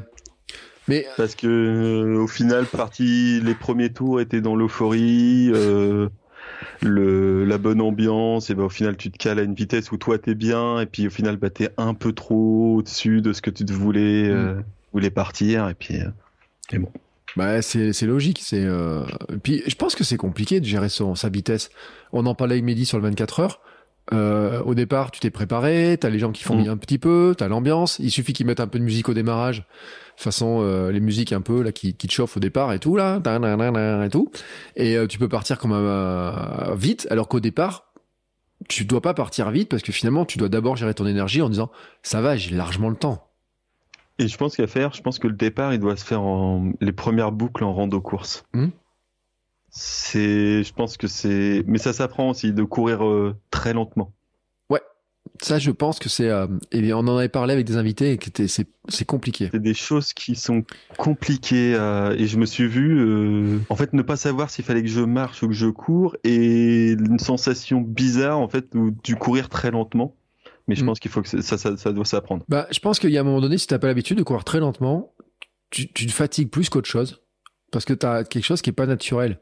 C'est comme, on parlait tout à l'heure de préparation marathon. Si tu cours une allure marathon, ton allure marathon va devenir tellement naturel qu'au bout d'un moment, tu vas faire comme un diesel, tu vas te caler dessus, puis tu penses même plus. Là, sur une vitesse, tu te dis, faut que je cours à... Alors, ce qui est compliqué dans cette course-là, c'est que tu peux pas dire je cours à 7 km heure en entraînement, parce qu'au départ, tu dois courir à 7 km heure, mais à la fin, tu dois courir à 12, puis à 13, si tu veux finir. Donc ça, c'est pas possible sur cette histoire-là, finalement. Mais te dire que finalement, tu peux courir en grande partie assez, euh, à une vitesse normale et puis que par moment tu peux ralentir, etc. Je pense que c'est, il y a un travail d'entraînement pour arriver à se, à s'adapter, quoi. Enfin, il doit y avoir des stratégies diverses et variées, j'imagine. J'ai rencontré des, bah, sur la course, il y a des personnes qui faisaient 500 mètres de course, 500 mètres de marche. Ouais. Ils alternaient. Mais ça me semble une stratégie intéressante, en fait, tu vois, cette histoire-là. Oui. Après, euh, il y avait ça, il y avait des personnes qui tournaient euh, quasiment euh, pleine balle euh, et, euh, et tout le temps hyper régulier et euh, choses comme ça. Il y, avait vraiment beau- énormément de stratégies. Mm. Bon, au final, euh, au bout de 7-8 boucles, il y avait déjà la moitié des participants qui étaient out. Mm. Donc, Ouais. Et puis, comme tu le dis, celui qui finit, finalement, et la stratégie, c'est de courir toujours, lui, à la même vitesse. Mm. Ce qu'il faut pouvoir faire, parce que courir autant de boucles à la même vitesse, tout le temps, tout le temps, surtout qu'il court pas à 7 km heure, ou à 8, c'est ça. c'est qu'il court à 12, lui. Même plus. Enfin, Ouais, non, il fait ça, il tourne autour de, entre 12 et 13. ouais, il, tourne, il a couru entre 12 et 13 pendant autant de kilomètres. Donc, ça veut dire aussi que, bon, c'est pas le perdreau de l'année, j'ai envie de dire. Hein. C'est des gens qui ont beaucoup d'expérience, qui travaillent la vitesse, qui ont de, qui ont, qui ont peut-être pas le passé de hamster qu'on a aussi, tu vois, le, parce que, enfin, faut le dire aussi, sur ton compte, tu as publié une photo euh, de toi il y a quelques années. Ah oui. Euh, voilà, bienvenue au club des gens qui se reconnaissent pas, quoi. Hein, quand on se... Enfin, franchement, moi, je vois la photo, je me dis pas que c'est toi, en fait. Bah, c'est, moi le, lors de mon voyage de noces. Waouh. En fait, euh, la photo est prise, euh, je crois que si tu vois celle avec le maillot de l'équipe de France, elle est prise en Savoie le Mhm. jour de mon voyage de noces. Eh ben, Et donc mon voyage de noces remonte en 2015 et 2014. Donc euh, Et oui, et t'en as tombé quand même, euh, je sais pas combien t'en as tombé au total, mais euh, j'en ai tombé 23. 23, ouais. Ça se voit, hein, franchement. Euh, c'est impressionnant, je, le changement. Je te félicite. Parce que, alors, franchement, le, le changement, euh, c'est drôle parce que la première photo, on dirait moi, mais en blond, en fait. Avec le truc, tu te dis, ouais, et tout, euh, ce jour-là, je suis bien Mm. fier. Et puis, tu te rends compte quelques années après que finalement, tu, bah, il y a des trucs de partout. C'est, c'est, tu, tu vois après, là, dans ton quotidien, le changement, parce que là, on parle de course, mais j'imagine tu as changé beaucoup de choses dans ton quotidien. Oui, oui, oui. Il y a eu beaucoup, euh, il y a eu beaucoup de choses qui ont été changées, mais euh, je dirais il y avait même un point que je pensais pas. C'était euh, parce qu'à l'époque où je pesais, euh, je faisais un peu plus. euh, C'était une période de chômage aussi, et le euh, relationnel à l'embauche. Mhm.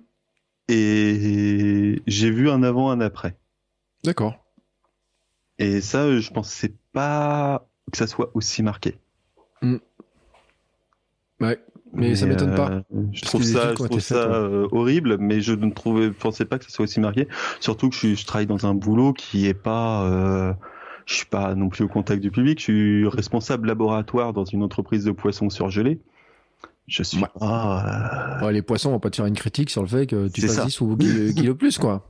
c'est ça. Mais à l'époque où je cherchais du travail, que j'avais un peu plus de poids et que je cherchais un emploi de technicien de laboratoire, euh, il y avait quand même une, euh, un délit de faciès euh, du fait du poids. Et je ne. Je l'ai compris qu'après. Mais euh, franchement, les photos, après, on va le dire, tu fais quand même sacrément. Alors, plus jeune déjà. sur certaines photos. Oh, bah, et non, mais puis, bien sûr, plus en forme. Et je Ah pense oui. que c'est ça qui. euh, Et puis, après, il faut dire aussi, il y a un autre truc qui joue, c'est la confiance. C'est-à-dire C'est qu'il y a le poids, mais il y a la confiance. Quand tu te dis, euh, j'ai fait mes 73 montées de marche, j'ai fait mon truc de bas course, là, mes 42 bornes euh, de nuit euh, sur Dernier homme debout, et j'ai fait ça, j'ai fait mon trail, j'ai fait ça, la dose de confiance dans ta capacité à faire des choses, elle a aussi forcément beaucoup augmenté. Ah oui, non, ça, ça je le vois bien. hein, C'est, je le vois bien tous les jours. hein, La dose de confiance, la course à pied a amené une, une énorme confiance. J'étais d'un naturel très stressé, très anxieux, que je suis beaucoup moins maintenant. Ça m'étonne pas en fait. Hein, c'est les, les bénéfices. euh, on n'y pense pas au départ, et puis petit à petit, c'est des, euh, c'est des trucs non, qui et puis s'ajoutent. c'est quelques années plus tard qu'on s'aperçoit qu'il y a eu un virage, il y a eu un changement. Mm. Euh, mais c'est vrai que la course à pied a, fait du bien à ma vie quand même euh, de ce point de vue-là. Bah, écoute, alors ça, c'est une chouette conclusion. La course à pied a fait du bien à ma vie. Alors tu vois, je le note tout de suite euh, parce que ça sera un peu la citation, tu sais, que je partagerai sur les réseaux sociaux parce que c'est vrai et c'est ce qu'on, on- je le dis, mais souvent, on le dit pas dans mon parcours, je le dis dans le parcours des gens qu'on croise et qu'on que j'in- j'invite, et on va dire tous les euh, le- les hamsters quoi. Euh, c'est que on se rend pas compte finalement des bénéfices, j'ai envie de dire indirects finalement. C'est ce que j'appelle, c'est un petit peu les, euh, euh, les intérêts composés dans l'histoire. Tu sais, en finance, c'est tu fais un petit truc un jour et tu te rends pas compte en fait que le cumul de tout l'ensemble que tu fais aboutit à quelque chose que tu ne pouvais même pas imaginer à la fin. C'est-à-dire que oui, tu peux avoir perdu du poids, mais en fait, ce que tu as gagné, c'est beaucoup d'autres choses. C'est ça. Mm. C'est ça, c'est c'est des bénéfices qu'on voit pas sur le moment, sur l'instant. L'instant, on est dans le dur au départ, Mm. mais ça va donner euh, quelque chose de beau plus tard. Ouais. Et, euh, et là, tu vois, bon, euh, c'est pas possible, mais tu retournes le jour où tu commences à courir là, tu Mm. cours à côté de toi là.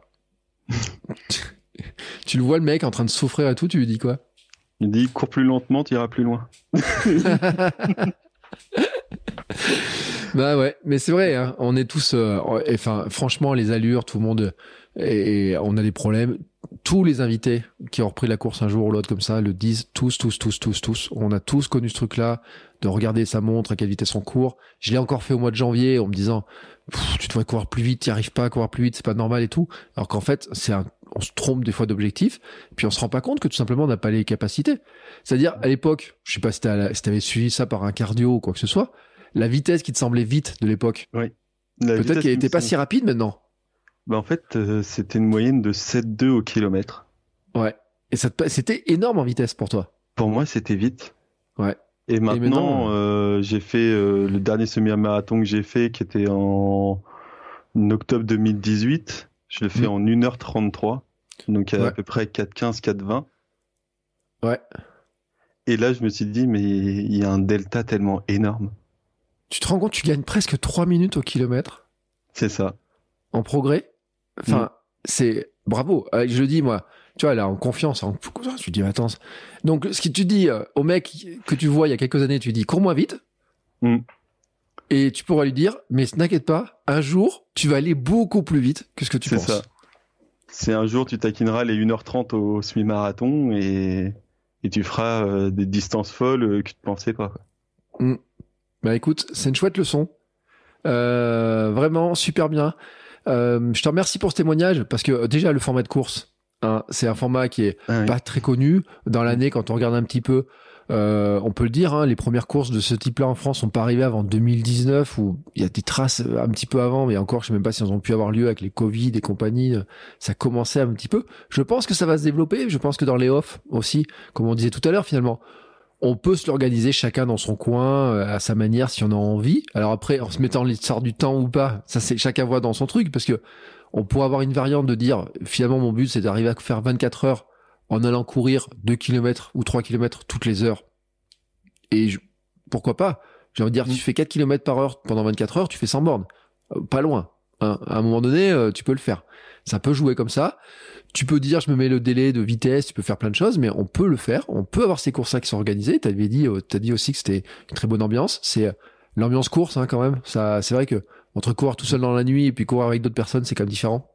Oui, c'est ça. Puis une course avec une centaine de personnes. Donc au bout d'un moment, tu as parlé un peu à beaucoup de personnes, tu t'échanges beaucoup.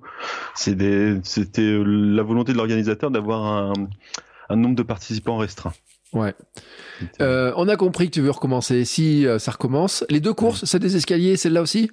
Celle-là aussi. Là, pour l'instant, le prochain objectif, c'est euh, un urban trail, Mm. pareil au Havre, pour les 150 ans du club de foot, du Ouais. HAC, D'accord. qui est le club doyen français. Ah bah oui, attends, le hack, franchement, ils jouent, ils jouent, ils jouent encore au foot, ces gens-là? Oui, en deuxième division, en Ligue C'est 2. vrai? Oui, en Ligue 2, ouais.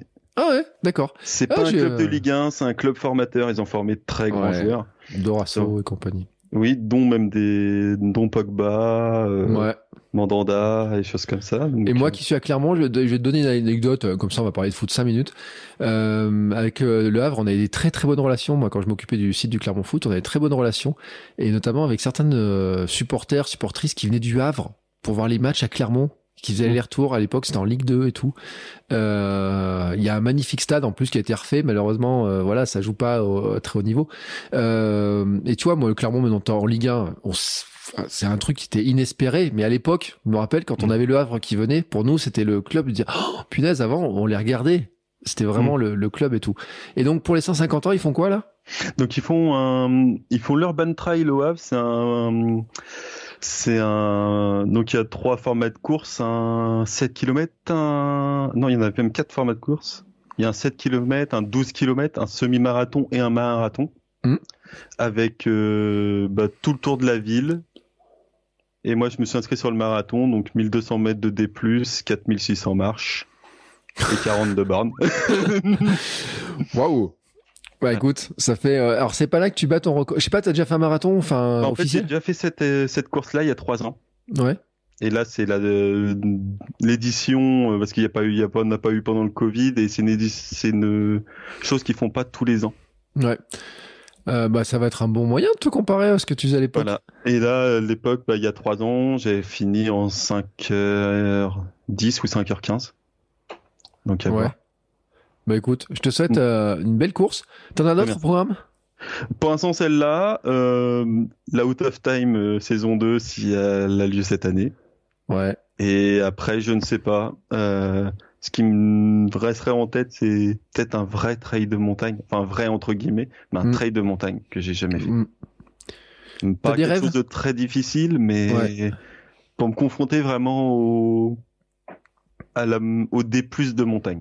Ouais, mais t'as un rêve de course. Tu dis, il y a une course, j'aimerais bien les faire, déjà pour mes 40 ans. Bon, on a dit que pour les 40 ans, tu pouvais faire, on t'a trouvé un défi déjà pour tes 40 ans, mais t'as encore le temps.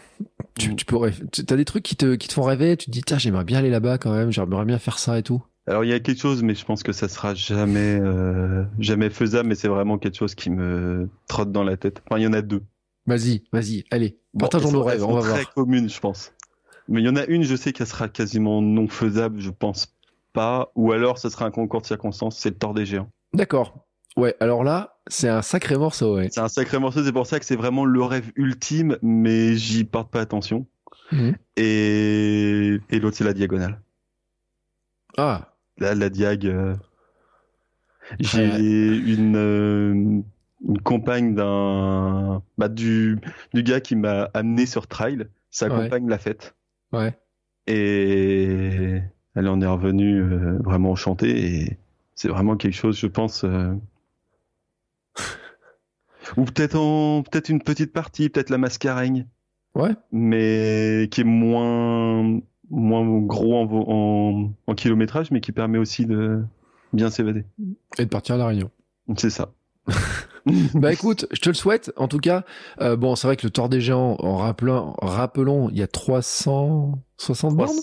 380, je crois. Ouais, voilà, hein, avec un, ça, ça se fait sur une grosse semaine, hein, euh, C'est ça, il y a 20 km de D+. donc voilà, donc là ça fait, euh, bah tes escaliers, euh, il faut en manger, en manger, en manger, Mm. ce qui n'est pas d'ailleurs sans poser problème hein, finalement parce que euh, le Tour des Géants c'est quand même du parcours technique dans les Alpes avec des chemins qui sont très techniques, des passages dans le froid, euh, c'est fait en autour de septembre, hein, c'est après ça. l'UTMB, donc c'est Mm. quand même une période où en plus il peut faire froid en montagne, etc. Donc euh, sur la préparation, c'est quand même un truc qui est qui a un niveau de technicité qui est, qui est costaud. C'est ça. Et Euh, ayant pas le pied montagnard, euh, c'est pour ça que c'est vraiment un rêve ultime euh, Mm. où euh, j'y porte pas attention parce que c'est vraiment, de... je pense, que c'est fait pour une, une course de montagnard ou de quelqu'un qui a l'habitude.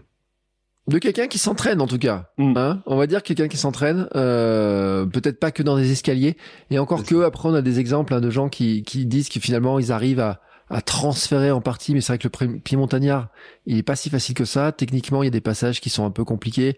Il y a l'histoire de vertige, il y a la gestion du froid, de la nuit. Euh, bon, là, tu commences un peu à t'entraîner sur la nuit, Euh, mais là, c'est pas qu'une nuit, c'est des euh, plusieurs nuits à enchaîner les unes derrière Mm. les autres, etc.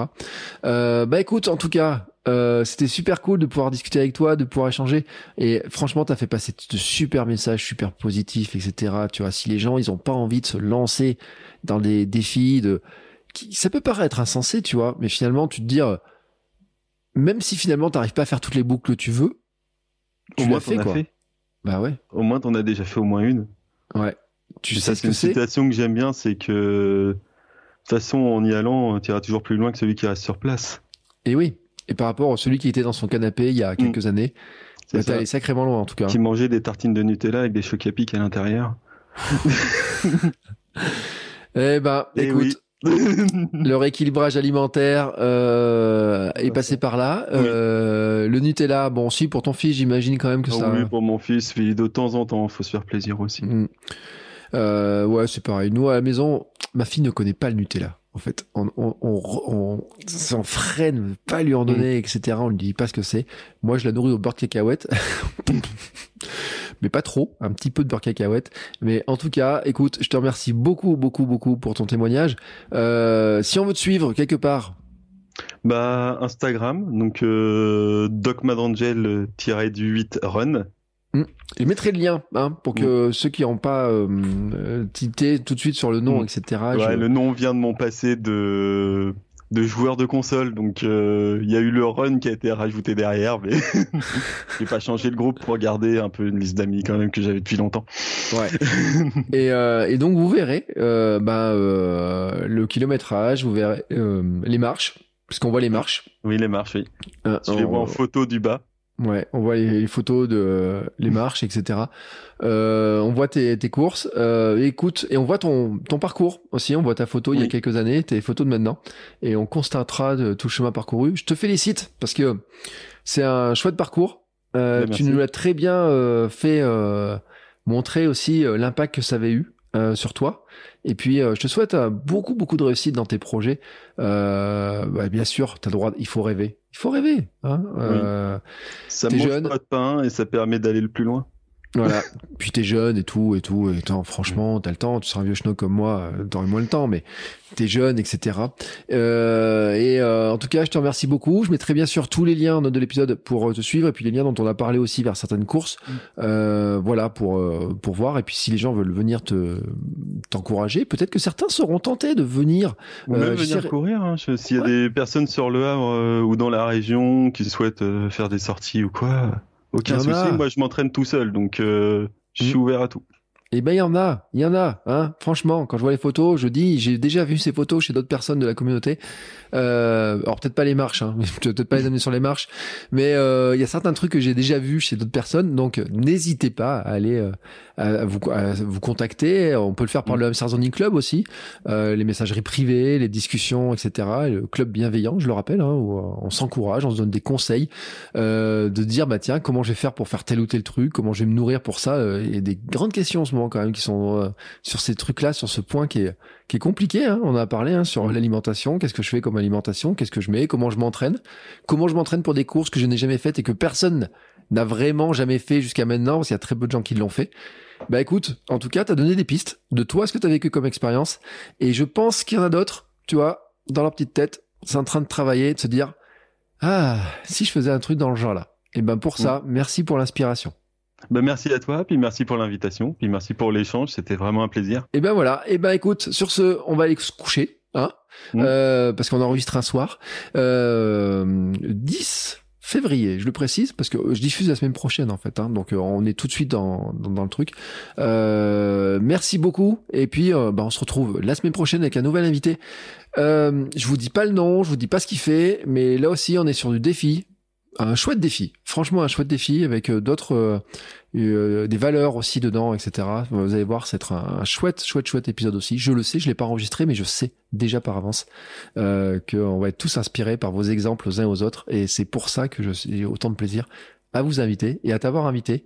Euh, pour merci et bravo. Je le bah, redis. merci à toi. Et merci aussi, et puis bravo à toi pour ton ton challenge de janvier. Vraiment que j'ai suivi, qui était vraiment très sympa. Ouais, et eh ben écoute, si l'an prochain tu veux le faire. l'avantage, c'est que je le dis, on peut le faire tous les mois ou les 31 jours.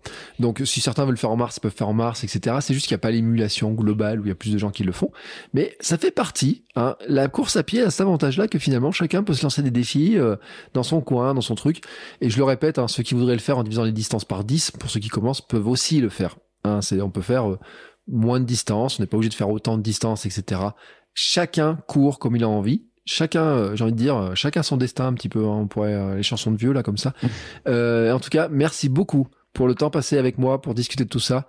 Euh, je suis sûr que tu vas donner plein d'idées aux gens, que tu vas montrer aussi, tu as montré un bel exemple aussi de ce qui est possible et de changements qu'on peut faire. Et euh, merci beaucoup. Belle soirée. Merci. Bonne soirée. Bon, c'est encore moi. J'ai un dernier petit mot à vous dire avant de vous laisser écouter un autre épisode de podcast. Si vous avez apprécié cet épisode, je vous invite à vous abonner, bien entendu, au podcast. Vous pouvez le faire sur Spotify, Apple Podcast et tous les lecteurs de podcast. Mais aussi, si vous le voulez, à laisser une petite note 5 étoiles sur Apple Podcast. Vous savez que ça aidera le podcast à se faire découvrir et à permettre à plein de gens de découvrir aussi les vertus du mouvement. Allez, ce coup-là, je vous laisse et je vous souhaite à tous une très belle journée.